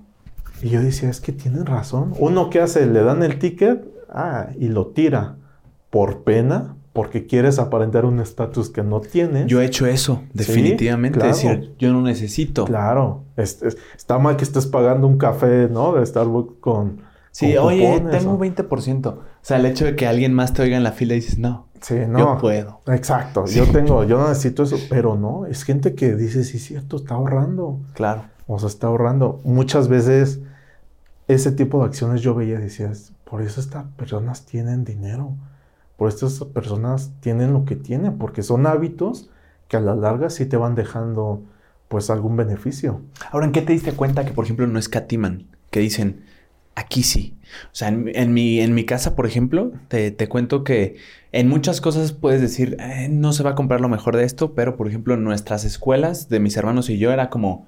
Ay lo que cueste, si puedo, lo voy a pagar. Claro. ¿Te diste cuenta de algo así con este tipo de personas? Sí, sí, sí. Definitivamente el estudio. Ok. El estudio es donde tú ves que pagan colegiaturas, están en los mejores colegios. Claro. Eh, los cursos, eh, vuelos o viajes que se van a preparar, maestrías, todo eso. Ah, Ahí es donde yo creo que ellos sí le invierten y dicen, lo que cueste, no tengo ningún problema, ¿no? Sí. Eh, yo creo que en una salida a un restaurante con la familia, yo creo que es así de, le preguntan a la esposa, ¿a dónde quieren ir a comer? No, pues a tal lugar. Perfecto. Y sabes que se van a aventar la cuenta de 8 mil, 10 mil pesos. Pero, pues que fue un domingo que se la pasaron familiarmente bien, ¿no? Entonces, Una cuenta 10 mil pesos. Sí, sí, sí. Es un sueldo, es el sueldo promedio. Ya sé, sí. No, yo digo, no, pues con eso con eso es algo de mucho. Sí, pues digo, como como tres semanas, ¿no? Cuatro, entonces. Real. Pero pues es gente. Y, te voy a decir algo. Pasa algo bien raro con nosotros que ya. Aunque tú no eres de ese estatus, pero tú ya vas a cuentas y dices: Este platillo me cuesta 700 pesos, ¿no? Entonces tú te acostumbras a estar pagando del dinero de ellos ese tipo de platillos, ¿no? O cosas o lo que tú quieras. Y ya uno con la familia llega y dice, no, ese platillo me va a costar como 500 pesos, ¿no? Ya te dicen 200 pesos. Ah. Y cuando te dicen, no, a lo mejor la familia, los amigos, no, está muy caro. Y tú, no, no está caro. Si vieras. Sí. Y, tanto que te relacionas en esto que empiezas a decir, ah, vas al súper y dices, antes buscabas las ofertas, ¿no? de lo más barato y decías, no, pues, pues es que este compra, este jabón lo compra ahí donde trabajo, ¿no? La señora. Ah, pues yo también te lo voy a comprar a ti, ¿no? No, pero es que hay uno más barato que hace lo mismo. No, tráete este. Entonces. empiezas a normalizar precios que antes, ¿no? Exacto, empiezas a normalizar cosas que, que para ti antes decías, no sé, estaba caro, ¿no? Y ahorita ya, pero es por lo mismo que tú te relacionas. No es que quieras aparentar. Claro. Pero te relacionas a tantos al estatus de ellos que ya normalizas otras cosas que dices, ah, ¿no? El hecho de, por ejemplo, eh, muy raro que al tanque de gasolina lo llenes, ¿no? Sí. Del vehículo normal. Pero tú estás tan acostumbrado a llenar los tanques de las camionetas que llegas y lleno, lleno, lleno que ya llegas al tuyo y lleno. ¿Cómo que lleno? Pues échale 200 pesos con él. No, lleno. ajá, lo suficiente. Y, empiezas a tomar ciertos hábitos, quieras o no. Fíjate. Si te haces de hábitos de ellos. Entonces, es, un, es una parte bonita de esta profesión, que aprendes muchas cosas de ellos. Eh, ves libros que ellos están leyendo y dices, ah, a ver, ¿de qué es este libro? Y ya dices, ah, aquí te enseñan cómo administrar, aquí te enseñan una eh, logística para aumentar, no sé, o administrar bien tu dinero, o sea, dices, ah, ok, entonces vas agarrando ciertos hábitos de ellos. ¿Qué comen los guardaespaldas? O sea, cuando acompañan al que está protegiendo y entran a un restaurante, ¿les pagan la cuenta ustedes o no? Mira, eso, y eso te digo porque lo he escuchado en varios podcasts de varios que dicen, no, yo entro al restaurante es muy raro, JP, es muy raro que la persona, no te digo que no, sí hay personas que sí a sus elementos los meten, pero yo creo que un 90% eh, entra solo al, restaurante y ustedes pues ahí coman lo que, lo que pueden. Sí, te vas a Polanco y ves camionetas de personas esperando adentro del coche, afuera del coche, comiendo incluso, me Exacto, ha tocado. abriendo la cajuela y ahí comiendo. Entonces, es eso, si realmente la mayoría de la gente hiciera eso de meter a las personas, no verías ese tipo de cosas. Claro. Pero toda la gente lo percibe, toda la gente sabe que las camionetas cuando están con la cajuela abierta, es porque ahí están los grupos de seguridad comiendo, ¿no? O está el puesto de, tacos o eso, y ahí están los trajeados con chicharos comiendo. Entonces, es muy raro, pero sí lo hay. Esto yo te lo puedo decir que a lo mejor en casos especiales, Ronaldinho fue un caso en el que nos metía, a donde él le gustaban mucho las espadas brasileñas, justamente. Sí. Íbamos a Polanco y nos decía, pasen ustedes una mesa, nosotros y ellos decían, este, la cuenta no las manda. Ah, wow. Y obviamente no les decía de qué. Pero. Sí, no, no, no, no, no. Cauteloso. curiosamente también te entra como el. Es que. Y si pido mucho, este. ¿Qué es mucho? Ajá. ¿No? Entonces tú decías. pues es que no me llené con una espada, ¿no? O no me llené con esto. Entonces, si era. Ahí depende de la persona, ¿no? Que tú veías qué tanto que no te vieras abusivo con una cuenta de 500 pesos, pero bueno, a lo mejor entre 200, 300 pesos que te pudieras consumir, pues si decías, bueno, pues es algo considerable, ¿no? Si vas a un lugar, no, no sé, de tacos, ¿no? Tacos estos, los muy famosos que están sobre palmas y así, pues decían, pásale ya pasabas y a lo mejor si te comprabas tus 5 o 6 tacos sí, sí. con tu refresco y ya, ¿no? Eran cuentas como de 200 pesos, 180. Ok. Entonces era más o menos, sí, sí, para que no te vieras abusivo, ¿no? Claro. También. Sí. porque otra persona también podría pensar inteligentemente, yo no suelo venir a este tipo de lugares, esta es mi oportunidad para probar, no sé, la langosta, que nunca la he probado. sí, debe de haber una balanza ahí. Me, decías que te ha tocado cuidar a hijos de, personas para protegerlos. ¿Te llegó a mm, tocar cuál es el protocolo para protegerlos en las escuelas, en a dónde van? ¿Te metes, no te metes, te mm. dejan? No, mira, ahí por lo regular, no sé si has visto o te ha tocado. Ahorita ya no he visto yo mucho ese tema. Hay muchas veces que eh, el principal a los hijos les dice, los lleva el equipo de seguridad, ¿no? Al colegio. Entonces, hay que esperar afuera del colegio hasta que salgan estas personas. Como seis horas. Sí, entonces ahí ves muchos en la Ibero, hay unas calles aledañas. Completamente. Muchos elementos esperando, ¿no? Eh, hay otros, eh, pero ahí lo único que, que, te, que puedes hacer es llegar hasta el colegio porque los mismos colegios tienen su propia seguridad. A lo mejor te apalabras con los de seguridad, con el de la puerta, decirle, ¿sabes qué? Pues mira, yo voy a estar allá afuera. Si esta persona, si este alumno, yo vengo con este alumno, se cae, tiene algún accidente, una situación, digo, la escuela se hace responsable de hablar a los papás, ¿no? Claro. Pero tú dices, bueno, por favor, pues avísame, ¿no? Échame una, un grito de que a lo mejor tuvo un accidente, se cayó para ver yo qué reacción tengo. Si es necesario llevarlo rápido al hospital o aquí mismo le van a hacer la curación o depende, ¿no? Esos son los filtros que tú puedes tomar y estar al pendiente. A muchos niños los mandaban en transporte escolar. Ok. Yo creo que esto lo hacían también para los niños, no como, pues no sé si traumarlos, de decir que no convivan con los demás niños, que sean unos niños normales. Y la patrulla o el vehículo escolta iba atrás del camión este escolar. ¿Del, camión escolar? Entonces los camiones escolares entraban a un residencial y se esperaba la patrulla, ¿no? Ya salía y ya te pegabas otra vez, ya ibas esperando por cualquier situación. Entonces, ahorita ya no lo he visto mucho eso, pero sí se sigue haciendo. Entonces, es algo de lo que podías hacer. Lo que nosotros hacemos es, por ejemplo, si, mi, si esta persona fuera al Ibero, ¿no? Detecto los hospitales más cercanos, el ABC, ¿no? El ABC, este, Santa Fe. Tengo números de emergencia, tengo números ah. de teléfono del cuadrante de ahí de, de lo que es Santa Fe, porque es lo que nosotros hacemos. Entonces tenemos teléfonos de todos ese tipo para no marcar el 911, en lo que te contesta la operadora, en lo que triangula hacia... ¿Y esa es información que solo puedes acceder tú como cuadrante de seguridad o cualquier persona podría? Sí, ya. Tú bajas la aplicación de, creo que se llama App, Mi Policía. Ok. Y ahí ya te sale este, números directos. Números directos del, cuadrante del lugar. Ah, ¿Para qué?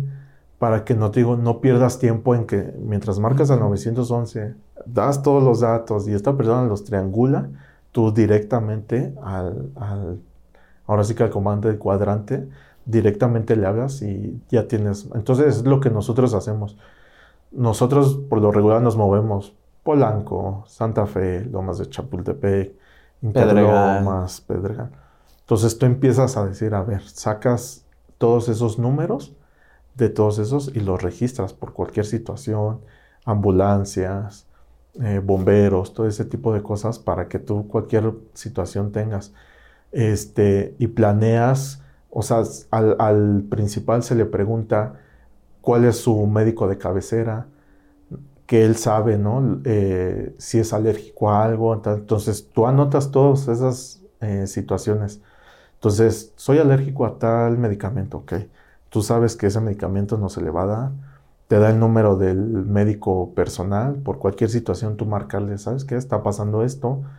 Y, así, así es como nosotros trabajamos. O sea, tenemos que hacer una logística de todo eso.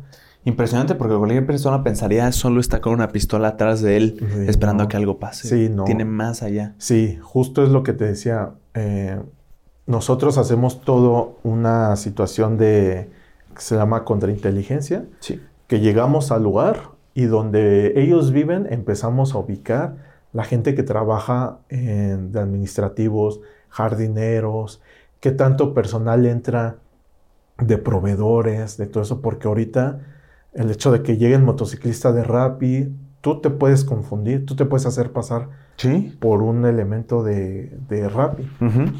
A lo mejor tú tienes personal aquí eh, que labora contigo, ¿no? por lo regular esa persona no está capacitada para una situación. Entonces tú por lo regular haces pedidos muy frecuentes en alguna plataforma. Yo puedo llegar, yo ubico tus datos, tu número, y yo puedo, sé que no estás, a lo mejor estás en la escuela, yo llego con el de seguridad, con mi mochila de Rappi, ¿no? O de lo que tú quieras. Este, vengo a tal departamento a dejar un paquete hacen la llamada y esta persona, como sabe que tú haces muchos pedidos frecuentes, sí, que pase. Por lo regular, así todo. Que pase, que pase. Pasas, entras aquí, te abre la puerta. Vámonos. ¿Dónde están las alhajas? ¿Dónde guarda el dinero? ¿No? ¿Dónde está esto? Las cámaras, todo esto. Haces, te lo metes a tu mochilita, sales. Entonces, nosotros tenemos que empezar a ver todo eso que no haya ese tipo de situaciones, platicar con la gente doméstica, de antes de que, de que anuncien un paquete, ustedes verifiquen si sí la persona lo hizo. Llamen, tengan un ah. chat donde se diga, oiga, está llegando un, ¿alguien pidió? Sí, perfecto, que pase. Ya pasa, eh, no abran la puerta, que déjenlo ahí afuera, por favor. Ah, entonces ya deja la persona. todo eso nosotros empezamos a hacer. Tienes que irlo midiendo. Salimos del, domicilio, vemos si hay vehículos estacionados, desde ahí empieza nuestro trabajo. Empezar a ver si no hay personas que nos siguen. Eh, cuando llegamos a las oficinas, uno sondea a las personas. Uno empieza a tener pláticas, de ahí es donde viene la contrainteligencia. Si a lo mejor tú estás resentido con mi jefe o con el principal, porque a lo mejor no se te pagó el aguinaldo. Justo lo que iba a decir. ¿no? El aguinaldo. El aguinaldo. Entonces, tú llegas y, ¿cómo te fue? No, pues es que tu jefe, que no sé qué. Entonces, uno ya empieza a decir, a ver, a ver. Hay resentimiento. Hay resentimiento, está enojado, eh, puede haber alguna situación. Entonces, yo empiezo a platicar contigo. Oye, y este, no, pues a lo mejor ya me voy a otro lugar, otro. Y tú también le echas, ¿no? Sí, no, es que el jefe es re... Y ahí te empiezan a soltar la sopa. No, es que esto, yo por eso, en cuanto tenga una oportunidad, le he robado esto. ¿Cómo crees? No, no, sí, síguelo haciendo, ¿no? Porque, no, sí. Y ese, ¿sabes qué, jefe? ¿Te ha tocado eso en la vida real? ¿Descubrir a alguien? No como tal robando, pero sí... Con las intenciones. Con intenciones de ¿Y cuál es el protocolo ahí? No, pues, ¿sabe qué, jefe? Esta persona está haciendo... ¿Cómo crees? Que se investigue por qué esta persona está pasando. O sea, tampoco puedes andar con todo el mundo echando de las empresas. Pero cuando tú ya ves un foco de, a ver, este elemento está haciendo algo, esto, porque como tú dices, se cree que solo el agente de protección está para cuidar lo personal. como si fuera un pistolero. No, también cuidas sus negocios, también cuidas su imagen. Ah, también, cuidas, sí, claro, la, la, familia. O sea, no todo, no solamente es en lo que tú sales, yo te voy a ir cuidando con un arma a que no te asalten en el, en el semáforo. No. Todo se hace una logística donde tú también estás cuidando la imagen de esta persona. Son muchas cosas que hacer, el riesgo es mucho. ¿Crees que se les paga bien a los guardaespaldas en promedio por su trabajo riesgoso? Mira, yo siempre he dicho que la vida de nosotros así nos paguen 3 millones. No, tiene precio. No tiene precio, ¿no? Pero eh, es una, una profesión muy bonita que todos los que estamos aquí, yo creo que a todos nos encanta, nos gusta. Pero te puedo decir que hay sueldos que si tú te metes ahorita a ver a páginas de empleo, están muy mal pagados. Para lo que es, para, lo, que, implica. Y más en pandemia que se bajaron muchos. ¿A poco? Están pagando desde 15 mil, 18 mil pesos mensuales al elemento. Eh, que es Por arriesgar la vida. que tú dices, híjole, y esto lo vimos mucho. Hay lugares donde hemos eh, yo nunca he ganado esa cantidad, pero hay personas donde sí han ganado 50 mil, 60 mil pesos mensuales, que dices, bueno, a lo mejor suena bien, suena bien vale la pena, eh, tienes bien a tu familia, ¿no? Con eso te alcanza bien. Entonces depende mucho el ejecutivo, depende mucho el servicio, pero te puedo decir que el estándar está ahorita entre 18 mil pesos hasta 30 mil pesos ahorita. El... Es que a ver, Objetivamente es un sueldo mucho más arriba del promedio. Es incluso el doble. El promedio son 8. Entonces ya está arriba del, promedio. Pero ya que te pones a ver lo que implica, la preparación que tienes que tener, la aportación de armas, estar al tanto, arriesgar tu vida, soportar malos tratos, estar a altas horas de la noche, desvelarte, ya dices, es que no lo vale. Exacto. No quiero. Y ahí lo haces por amor a la profesión. La mayoría, porque la mayoría te va a decir, es que me desvelo, es que no descanso, es que los fines de semana no los tengo eh, pues como debe ser, no descanso bien. Pero mira, llega el lunes y entras y dices, bueno, aquí estoy, esto es lo que me gusta, es lo que, pues sí, yo sé que me pagan esto, pero muchas veces es más ya por eso, ¿eh? Por el amor a la profesión, que aunque sabes que te están pagando poco, y obviamente llega una oportunidad y vas a brincar. Esa es otra situación, que el ejecutivo debe de ver que no tengas tanta rotación de personal. Porque tanta rotación es tanta información. Claro.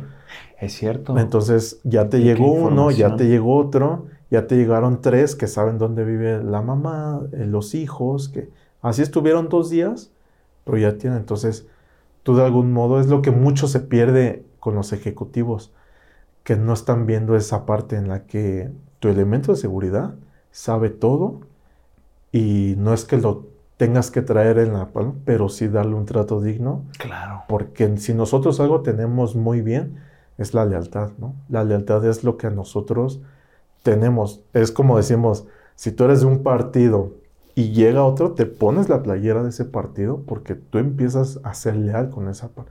No puedes decir, bueno, es que yo era más allá que acá, ¿no? Entonces, por lo regular, el elemento de seguridad te va a ser leal cuando de algún modo, mira, no pedimos, no se pide mucho. Los, las cosas que más aquí se queja uno es que... Respeto. Sí, es que no me trata bien, este, me habla mal, eh, hace eh. cosas que... Y uno, pues sí le pega acá. El escolta pasado me dijo que al que estaba protegiendo en un arranque no sé de qué, porque él llegó al restaurante y lo confundieron. Pensaron que el escolta, con el que grabé, es un mm. señor grande, fuerte, alto, pensaron, le dijeron, señor, ya está su mesa. y se enojó el otro cabrón al que estaba protegiendo por eso. Sí. este, y le empezó a decir de que tú acuérdate que eres mi perro. Sí. Yo no lo creo. ¿Te ha pasado? ¿Has oído algo así? He oído, sí. Me tocó con una persona que fuimos a cubrir una semana eh, este servicio, pero él ya traía una escolta personal. Él, ya llevaba años. Él me dijo, ¿sabes qué? Perdón, déjame picar aquí. Listo. Me dice, ¿sabes qué? Dice, no te vas a sacar de onda. Esta persona es muy mal hablado y va a insultar. Dice, si te insulta, pues no digas nada. Yo dije, no, no espérame. Si a mí me insulta, yo, yo le paro. O sea, yo no tengo por qué. Obviamente no le, no le voy a, contestar el insulto, no me voy a poner a pelear, no le voy a decir, a ver, no, no, no. Pero usted sabe qué, señor, con mucho respeto a mí no me, no me insulte. Pero no fue así, pero a su, ya ha subido de copas, se subió esta persona a la camioneta y le empieza a decir a su elemento, le dice su, su elemento, ¿a dónde vamos, señor? Le empieza a decir, pues ya sabes a dónde, que estás pendejo, o ¿qué? Y el, y el chavo pues empieza a hacer, ya señor, dice, o sea, él ya sabía que iba a empezar eso. Le dice, ya señor, dígame, pues ya sabes, ¿a dónde, cabrón? Y ya me dice a mí, no, pues vamos a tal lugar, a casa de su novia. Vamos para allá, ¿verdad, señor? Sí, pues sí, ya sabe. Todo el camino, estás bien pendejo, que no ves que... Entonces, este brother nada más le decía, ya, señor. Y se ponía así entre los asientos, ¿ya qué? ¿Ya qué? No, pues ya. Y le empezaba a pegar en el hombro, así. ¿Ya qué? No. Entonces, si yo le decía a este brother, no, bro, o sea, ¿por qué no te has ido? Sal de ahí. No manches. Me dice, no, es que nada más es cuando está tomado. Pues sí, bro, pues nada más. Pero ya se ve que llevaba años. O sea, yo ya no lo vi, yo lo vi incómodo porque veía que yo estaba viendo. Sí, tú estabas no tanto porque él ya le incomodaba. Se ve que ya el señor se ponía así. Soportar esos tratos. Sí, no, hay gente que sí realmente, pues sí, pasamos, ¿no? Es como una especie de esclavitud moderna con un pensamiento muy peligroso, ¿no? O sea, porque en el trato tú estás implicando que lo estás tratando de una forma diferente y por tanto es inferior. Sí. Y si piensas eso, ¿cuál es el límite? Exacto. Si tú piensas que alguien es inferior, ¿cuál es el límite? Claro. Ya le dijiste pendejo, ya le pegaste tantito en, el, en la espalda. Nosotros siempre hemos argumentado algo. Imagínate que una persona que te trate así, en una situación, en un enfrentamiento, ¿tú qué vas a hacer? O sea, tu subconsciente va a decir, esta persona me trata mal. ¿Va a valer la pena yo arriesgarme por él? Va a valer la pena. Digo, profesionalmente tienes que hacerlo, pero traes ese resentimiento. Traes ese de que este siempre me pendejea, siempre me dice cosas, siempre... Entonces entra como el, híjole, yo no voy a meter las manos. Y ese es el pensamiento. Ya no me ha tocado, pero supongo que en situaciones no sé cómo reacciona el elemento. O deja tú eso me las voy a cobrar después de tanto resentimiento, me pienso ir en un mes, vamos a darme mi aguinaldo que no me dio. No, ya no sé si te diste cuenta, creo que el, tema de Nelson Vargas. Ah, sí, sí, sí, sí, sí. Viene de los de seguridad. ¿De, verdad? Sí, entonces... Yo, yo supe poco, supe que le mataron a su hijo, ¿no? Pero... Sí, entonces, pues todo fue que el filtro, todo venía de su personal de seguridad. Entonces, pues tú dices, entra el resentimiento. Tú conoces a una persona que te dice, oye, pues vamos a hacer negocio, vamos a secuestrar a tu, a tu jefe. Y tú con el resentimiento que traes. Es mucho más fácil que accedas. Claro. Le das todo y dices, sí, pues hazle esto, esto y esto y esto. Es un castigo y también es un premio para ti económico. Pues, y ya no vámonos por lo económico. Simplemente por el resentimiento de, no, pues que este horas me las pague. Sí, un castigo para él. Entonces ya no, ya no pides económico, ya con el hecho de... Entonces es muchas cosas que el, que el ejecutivo debes de tomar en cuenta. por pura inteligencia. Sí, sí, sí. Es que somos, o sea, somos su... Ahora sí que es la segunda persona que conocemos su vida, que tenemos información de todo. Nosotros decimos que somos como los padres, ¿no? Que escuchamos y callamos, porque te das cuenta entre pláticas toda la información que tú empiezas a obtener, toda la información, eh, dinero que se está moviendo, jugadas que ellos van a hacer, o sea, muchas cosas que tú dices, esto sí, cualquier información de esta es muy valiosa. ¿Firman algún contrato de confidencialidad los guardaespaldas? Por la empresa sí, sí, sí firmas eh, mucho ese tipo de situaciones. Ah, por, por la empresa. Ajá, y este, sí, pues es como te decía, yo no podría eh, de algún modo, pues usar los nombres o decir, eh, vamos, hasta, hasta está prohibido que lo subamos al celular, ¿no? El tema de ah, me encuentro aquí en este lugar. No podría ser un blogger. Sí, o sea, pues a lo mejor no, pero pues sí, no, no, no podrías tener tanta vida pública. tanta vida pública. Ahorita que hablamos de los hijos en las escuelas y así, algo, es una historia impresionante. En la universidad donde voy se tiene, pues es una universidad cara. Entonces, este tipo de personas de arquetipos van ahí y hay muchos guardaespaldas.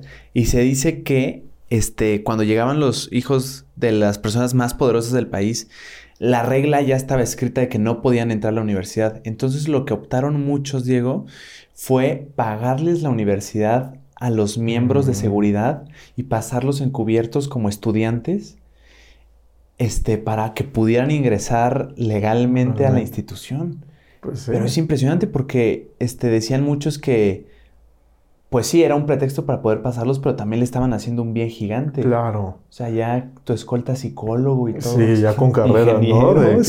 De, aquí de tal eh, universidad. Sí. Sí, no dudo. Y, y no dudo, esa gente es porque de algún modo ya sabe y tiene conocimiento de seguridad. La persona, el ejecutivo que sabe de seguridad, es el ejecutivo que no te va a decir, déjame en un restaurante y vete a dejar a mis amigos.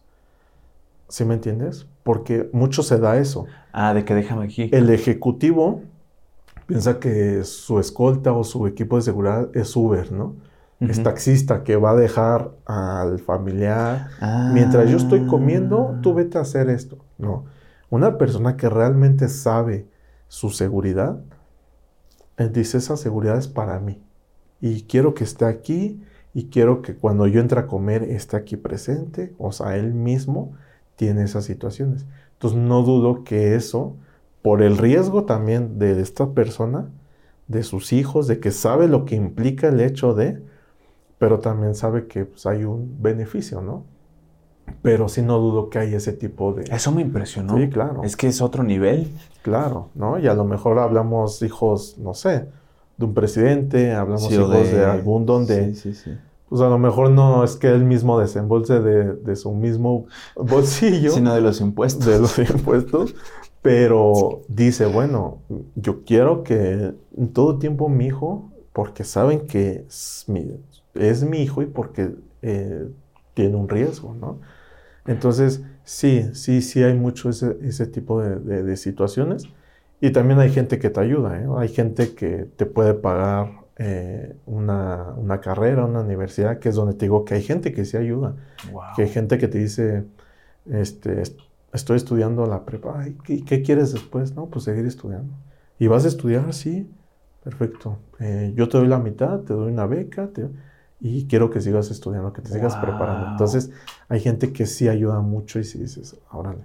Y genera el contrario del resentimiento lo cual es excelente. es más, ahí mismo, ya es que tú abuses mucho, pero ahí es lo que yo luego platico con muchos compañeros, le digo, eh, pues es que no hay necesidad de robar, no hay necesidad de, hacer cosas que no, o sea, hay que ser leales, pero leales en todo, no nada más en, su persona, en el trabajo, sino leales en no robarle, en no ser abusivo, en eso porque de algún modo, pues si estas personas te están echando la mano, con el hecho de que te pregunten, eh, ¿cómo, ¿cómo, está tu familia? ¿Cómo están tus hijos? Eh, en estas fechas, ¿no? El detallito para los hijos. Mira, nosotros a veces decimos, con esto de saber que esa persona se está preocupando por nuestra familia, que por lo menos te pregunta, mm. no necesitamos más. Decimos, con eso. Hay muchos que eh, voy a salir de vacaciones, llévate a tus hijos a pasear. Ah, muchas gracias. Entonces, obviamente eso te motiva. Claro. Y trabajas de mucha mejor manera, ¿no? O sea, eso es aquí en China. sí. Ahora sí que... El agradecimiento es universal. Claro. Hay una serie que me encanta que se llama Club de Cuervos y hay una escena en la que dos juniors entran a un antro de gente muy pesada con mucho dinero y se empiezan a pelear y, y empiezan no se pelean ellos, dicen, yo traigo mis escoltas, peleate con... y ataca a los suyos. Y se hace una escena, pues es de comedia, es muy divertido, pero a la vez es una posible realidad. ¿Te ha tocado que alguien te diga que madreatelo? Eh, eh, ahí es donde viene la preparación de un elemento. Eh, la gente percibe o piensa que nosotros somos boxeadores. O, pelea de gallos. Sí, sí, que tú en cuanto te vas a... Y una de las reglas para nosotros es, si tú sabes con un golpe, con alguna situación, no sé, mandar al piso al, que te está atacando o algo. O sea, tú nunca debes de enfrascarte en una pelea callejera, ¿no? Como si fueras pelea callejera, de darte los golpes, no. O sea, tú con una situación, con una acción, das un golpe, esta persona pues, ya sé que se va, y tú sales casi, casi corriendo con la persona. Si tú me dices a mí, oye, me están molestando esos, ve pégales, yo te voy a decir, ¿sabes qué? No, y mejor vámonos. ¿Cómo te dices? Ahí te va la escena. Me están molestando esos güeyes, por favor, pégales. No los voy a pegar. Y mejor vámonos, porque si no se va a hacer peor el problema. Tú me vas a empezar a decir, no, pero yo voy a decir, mira, córreme si quieres. Si quieres ahorita que te deje en la casa, córreme. Pero yo no, ni le voy a pegar y no voy a dejar que tú, porque ya hay un enfrentamiento, ya hay un algo. si yo te dejo a ti, en un momento se van a... Ah, o sea, tampoco lo dejas a él. No, si ves no, que se... no, porque ya hay una situación. O sea, porque ya vi que hay un pique. Entonces, yo veo un, tema de, alerta de seguridad de que digo, no, está bajo amenaza. Ah. el protocolo siempre es huir si es posible. Sí, sí, Voy, a voy por un cargador porque el teléfono tiene poca pila, perdón, ¿eh?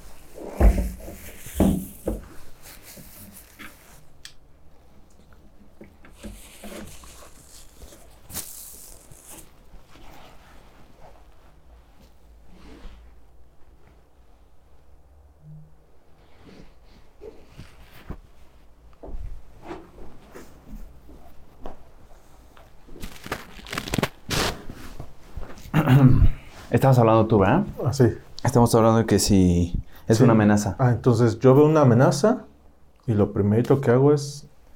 Vámonos. Sí, sacarte del lugar. Sí, yo no voy a esperar a que, es, a que pase lo... Y eso es lo que primordialmente. Si yo veo en un restaurante la misma amenaza, si yo veo en un lugar que hay una amenaza, a lo mejor no directamente contigo, pero sí indirectamente, sé que señor, necesitamos irnos, ¿no? ¿Por qué? Porque vi a unas personas tan, eh, traen arma, no sé quiénes son, eh, no sé, X, cualquier situación donde nosotros veamos una amenaza, lo primerito es evacuarnos, eso es lo que tenemos que, no esperar a ver si llega a pasar, que eso comúnmente es lo que yo te decía, comúnmente se maneja el hecho de ir el vehículo principal, la escolta, y todos esperando a ver si hay una reacción, ¿no? Eh, esperando a ver si alguien se acerca. No, nosotros debemos hacer un trabajo desde antes. Por eso se planean rutas, por eso se planean eh, vialidades donde no haya tantos semáforos, donde no haya tanto eh, tráfico para no ir justamente arriesgándonos y que no llegue a pasar una situación así. A lo mejor reforma, vamos, sabes que es una avenida de camellón, banqueta, ¿no? entonces nosotros manejamos en cuestión de que si nos detiene un, semáforo, nosotros A lo mejor vamos pegado al camellón donde cualquier situación podemos evacuar, podemos pasar, donde no nos pegue. A veces quedamos en una distancia muy lejos, ¿no? De un vehículo a otro y ¿por qué quedas tan lejos? Ah, es que ese árbol me estorba. Por si ahorita tengo una reacción, pues no solito yo me. Entonces, son cosas que nosotros vamos eh, midiendo. Midiendo de algún modo, vamos, viendo. Entonces, en la manejada también, cuando desciende el personal o el principal, cuando llegamos a la oficina, eh, o sea, todo ese tipo de trabajos, como tú dices, no nada más es el arma, esperar a que salga el principal, sino en ese momento. Por ejemplo, si estás afuera del colegio, pues el hecho de que tú estés observando te da mucho, mucho que notar. Puede llegar una persona que tú dices, a ver, esta persona no, no la he visto, esta persona trae eh, características que no es muy común que ande por aquí.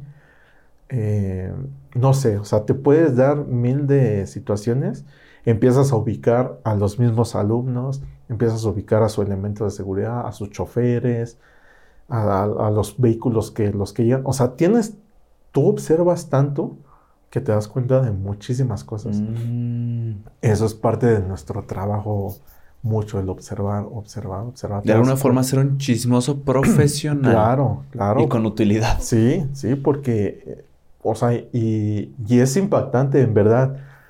Nosotros, luego yo voy manejando y, y voy observando a la gente que va manejando y te puedes dar decenas como no tienes una idea.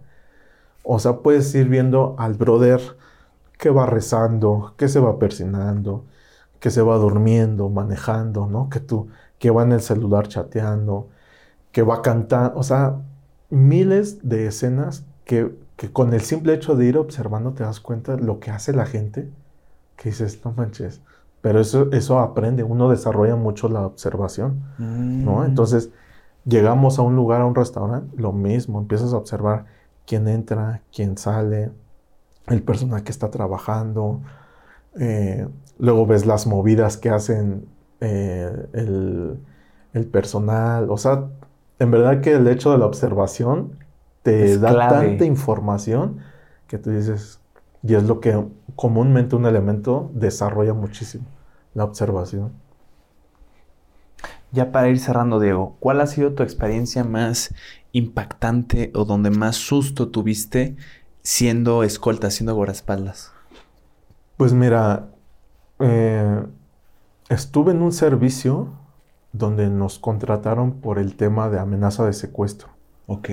O sea, te contrataron porque dijiste, ¿ya hay amenazas? Sí, ya hay amenazas. Eh, a este, era un grupo de ejecutivos muy grande secuestraron a un ejecutivo, lo secuestran y a él le dicen, tengo información de todos los ejecutivos, de los hijos, de qué camionetas tienen, de qué escuelas van sus hijos, teléfonos, direcciones, o sea, así todo. Se lo presentaron y dijeron.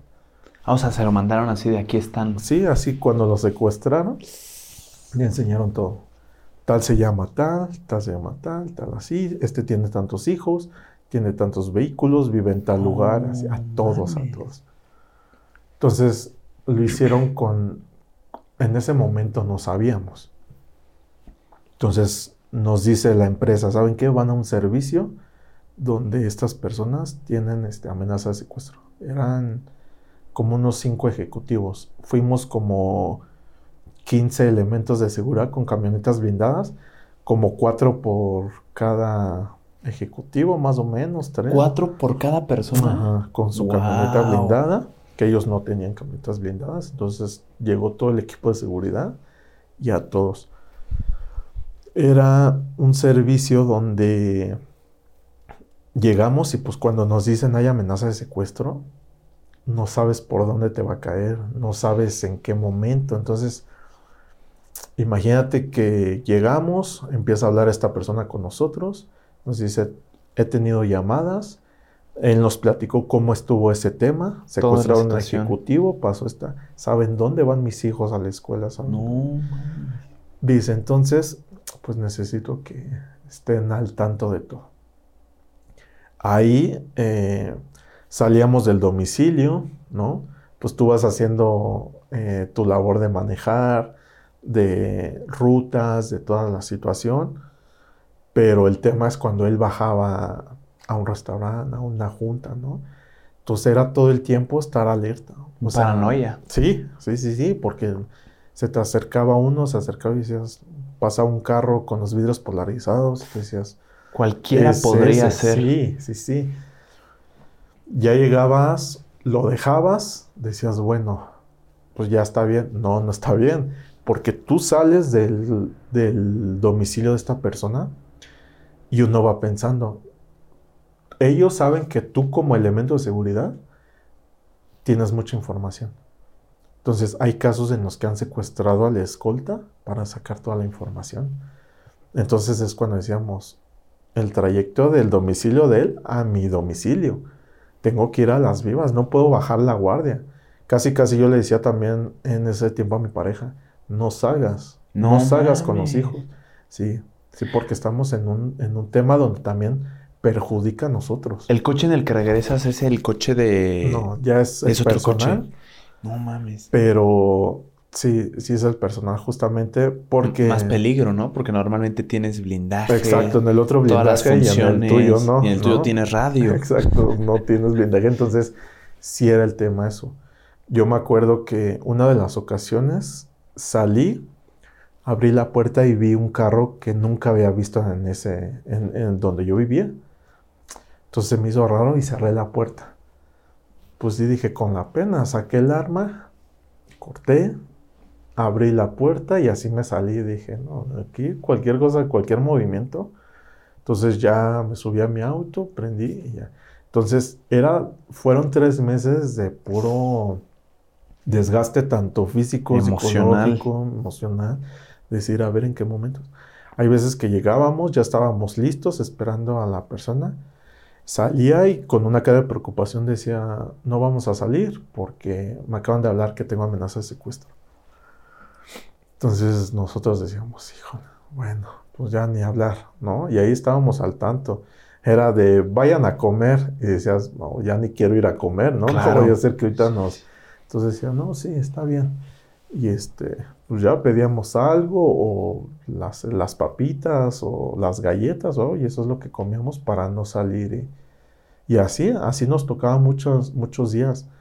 Eh, hubo una situación en la que el que acompañaba a su hijo nos dijo, ¿saben qué?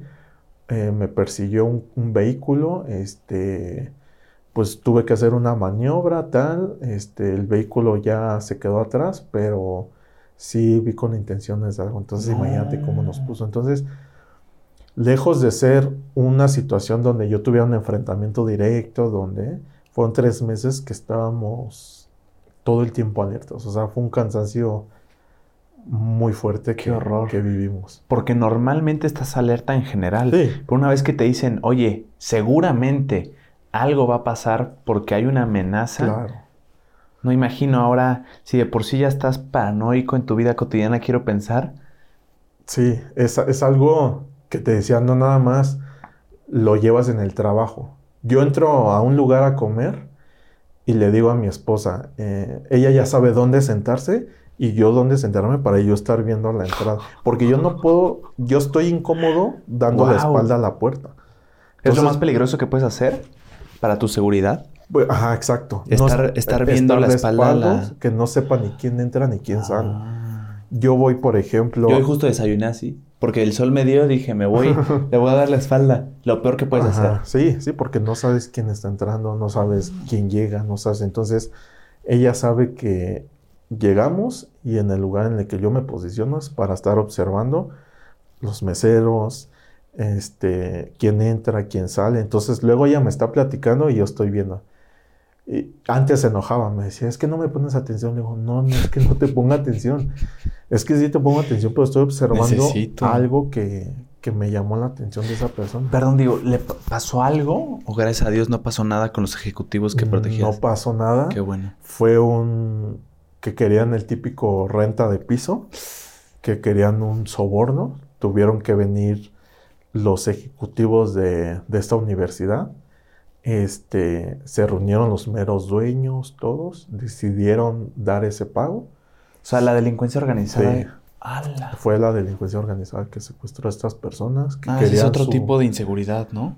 Pues sí, o sea, no es el típico asaltante. asaltante, no, era ya una delincuencia organizada donde ya tenía toda la información, donde ya hicieron un trabajo grandemente. Ya habían secuestrado a alguien. Secuestraron a esta persona. ¿Y lo liberaron? Sí, lo liberaron porque esa fue la intención. La intención era solo dinero. Era o me pagan o vais con este canal. No, lo soltaron, pero el próximo eres tú. Y, voy a, hasta que tú me, por, me des este, piso, por sí, sí, sí, nada más por pago.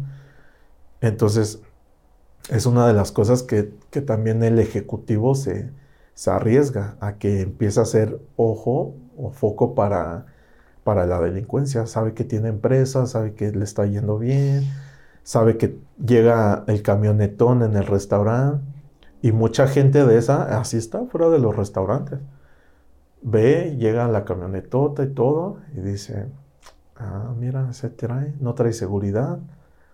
Empieza a hacer anotación de placas, vino a este lugar, tal horario, bajaron tantos, ok, síguelos.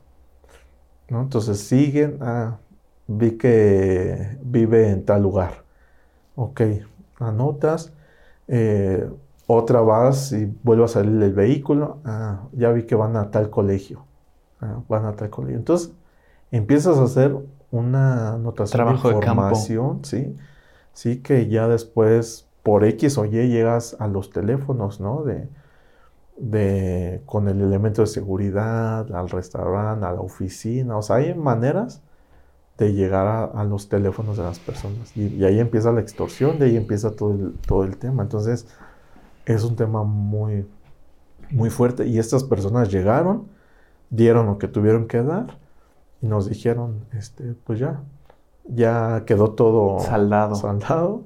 Este, pues ya damos gracias a todos los que estuvieron con nosotros y ya siguieron su vida normal.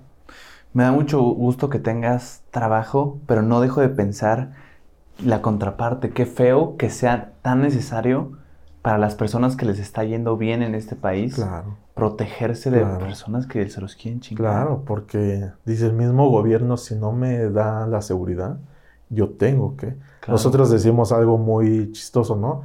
Gracias a la delincuencia tenemos trabajo, pero pues realmente también sabes que la delincuencia es, es lo contrario a lo tuyo, a lo que tú estás haciendo, ¿no? Entonces, eh, de algún modo tienes que aprender a respetar también la delincuencia, ¿no? Porque pues es algo que al fin de cuentas va un paso delante de ti. Tú no sabes en qué momento un delincuente va a sacar un arma, te va a hacer algo. O sea, tú haces una serie de protocolos para que no llegue a esa situación.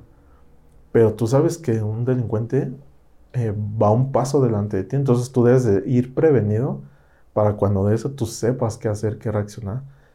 Pero así, así como la delincuencia, eh, pues también tiene lo suyo, pues nosotros hacemos esa contraparte. Y están preparados para eso. Eh, tenemos que, sí, sí tenemos que ir actualizándonos en todo. Ahorita lo de los eh, celulares, no nada más ya es cuidarnos. Ahorita yo estoy por tomar un curso de todo lo que es informática, todo eso, porque tú sabes que también está viendo mucho robo de ciberseguridad. De ciberseguridad. Entonces, también ya tenemos que tocar esos temas, actualizarnos en esa situación, porque Mm, el celular sabes que ya es un medio por el cual te extorsionan, el cual información, ¿Sí? fotos. Es que toda tu vida puede estar ahí. Entonces. Hay gente que publica toda su vida. Claro. Claro, y es algo en, lo que va en contra de nosotros, el ir publicando todo eso, porque no es como padre, eh, me encuentro aquí en este lugar, en el mejor restaurante. Fíjate que curiosamente nadie sabía a lo que yo me dedicaba, nadie. Entonces me decían, ¿qué te dedicas? Ah, administrativo, una empresa. Hasta que nos hacen un reportaje, sale en cadena nacional el reportaje en TV y ahí me ven. Entonces todos los amigos, oye, ya te vimos en la tele, vimos que te dedicas a esto y así. Ya no pude... Eh, ah, o sea, lo estabas ocultando voluntariamente. Sí, sí, sí. Ya mi privacidad ya en ese momento de mi trabajo ya... Bailó. Ya, sí, se fue. Se dieron cuenta muchos. Entonces, eh, pues es algo que no podemos ir como la gente normal, ¿no? Ir publicando, ah, pues estoy aquí, o hoy conocí tal lugar, porque conocemos lugares de mucha categoría, lugares en los que jamás nos imaginamos entrar. Y tú dices, bueno, pero pues no puedes publicarlo. Sí, claro. Entonces, sí, sí es algo en el que no es tan común que nosotros debemos de, estar haciendo. Diego, muchas gracias por haber venido a platicar y a dar un poco de tu conocimiento y platicar tus experiencias personales. Algo que quieras decir, lo que quieras, algo que te haya faltado comunicar. Pues mira, eh, esta es una profesión bonita que yo he visto que muchas personas quieren trabajar de esto. Eh, realmente se puede, eh, pero no es como se piensa, como, como creen que, ah, pues estas personas eh, les pagan bien, este, pues no, no son desveladas, todo es bien bonito, todo es, no. O sea, es un trabajo, como tú decías, de desvelos, de sacrificio, de que estás más en el trabajo que con tu propia familia, que no nada más es el hecho de andar armado, de portar un traje, chicha, no, sino que tienes que estarte preparando en, una, eh, en muchas situaciones, en muchas áreas de, de, lo que es este trabajo, pero pues que no se desanime, porque hay mucha gente que desanima, ¿no? Que dice, no, es que tú no puedes ser, esto se nació, eh, nacimos para ser así realmente eh, es eso. Y que también eh, pues es un trabajo que, también lo puedes aplicar a tu vida personal, ¿no? Que como yo te repito, yo salgo, voy fijándome de todo, voy este, observando, voy haciendo también los mismos protocolos en mi familia y todo. Entonces es una profesión bonita. Pido disculpas también pues porque hay muchos elementos que sí caemos en la provocación. El hecho de andar armado te da es que eres ser humano. un poder, claro, y el hecho de decir, ah, este me las va a pagar. Y si no vas descansado, si no vas relajado, si traes tus problemas familiares, eso te hace explotar, ¿no? Entonces, pues ahorita si hay elementos buenos, como en todos los lugares, elementos malos, elementos buenos. Este, y pues digo, pues la verdad es que es una profesión bonita que, que espero que mucha gente pues le interese, le guste y que pues pueda estar ahí eh, pues haciéndose de si quiere entrar adelante, ¿no? no hay, hay campo para esto del tema de la seguridad, ¿no? Hay mucha seguridad que necesitamos dar a, muchas personas, pero con capacitación y con todo.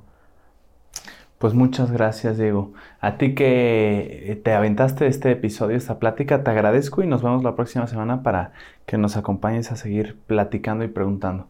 Que estés muy bien. Qué chulada, Diego. No, pues un gustazo, mi JP. No, el gusto es mío. ¿Cómo te sentiste?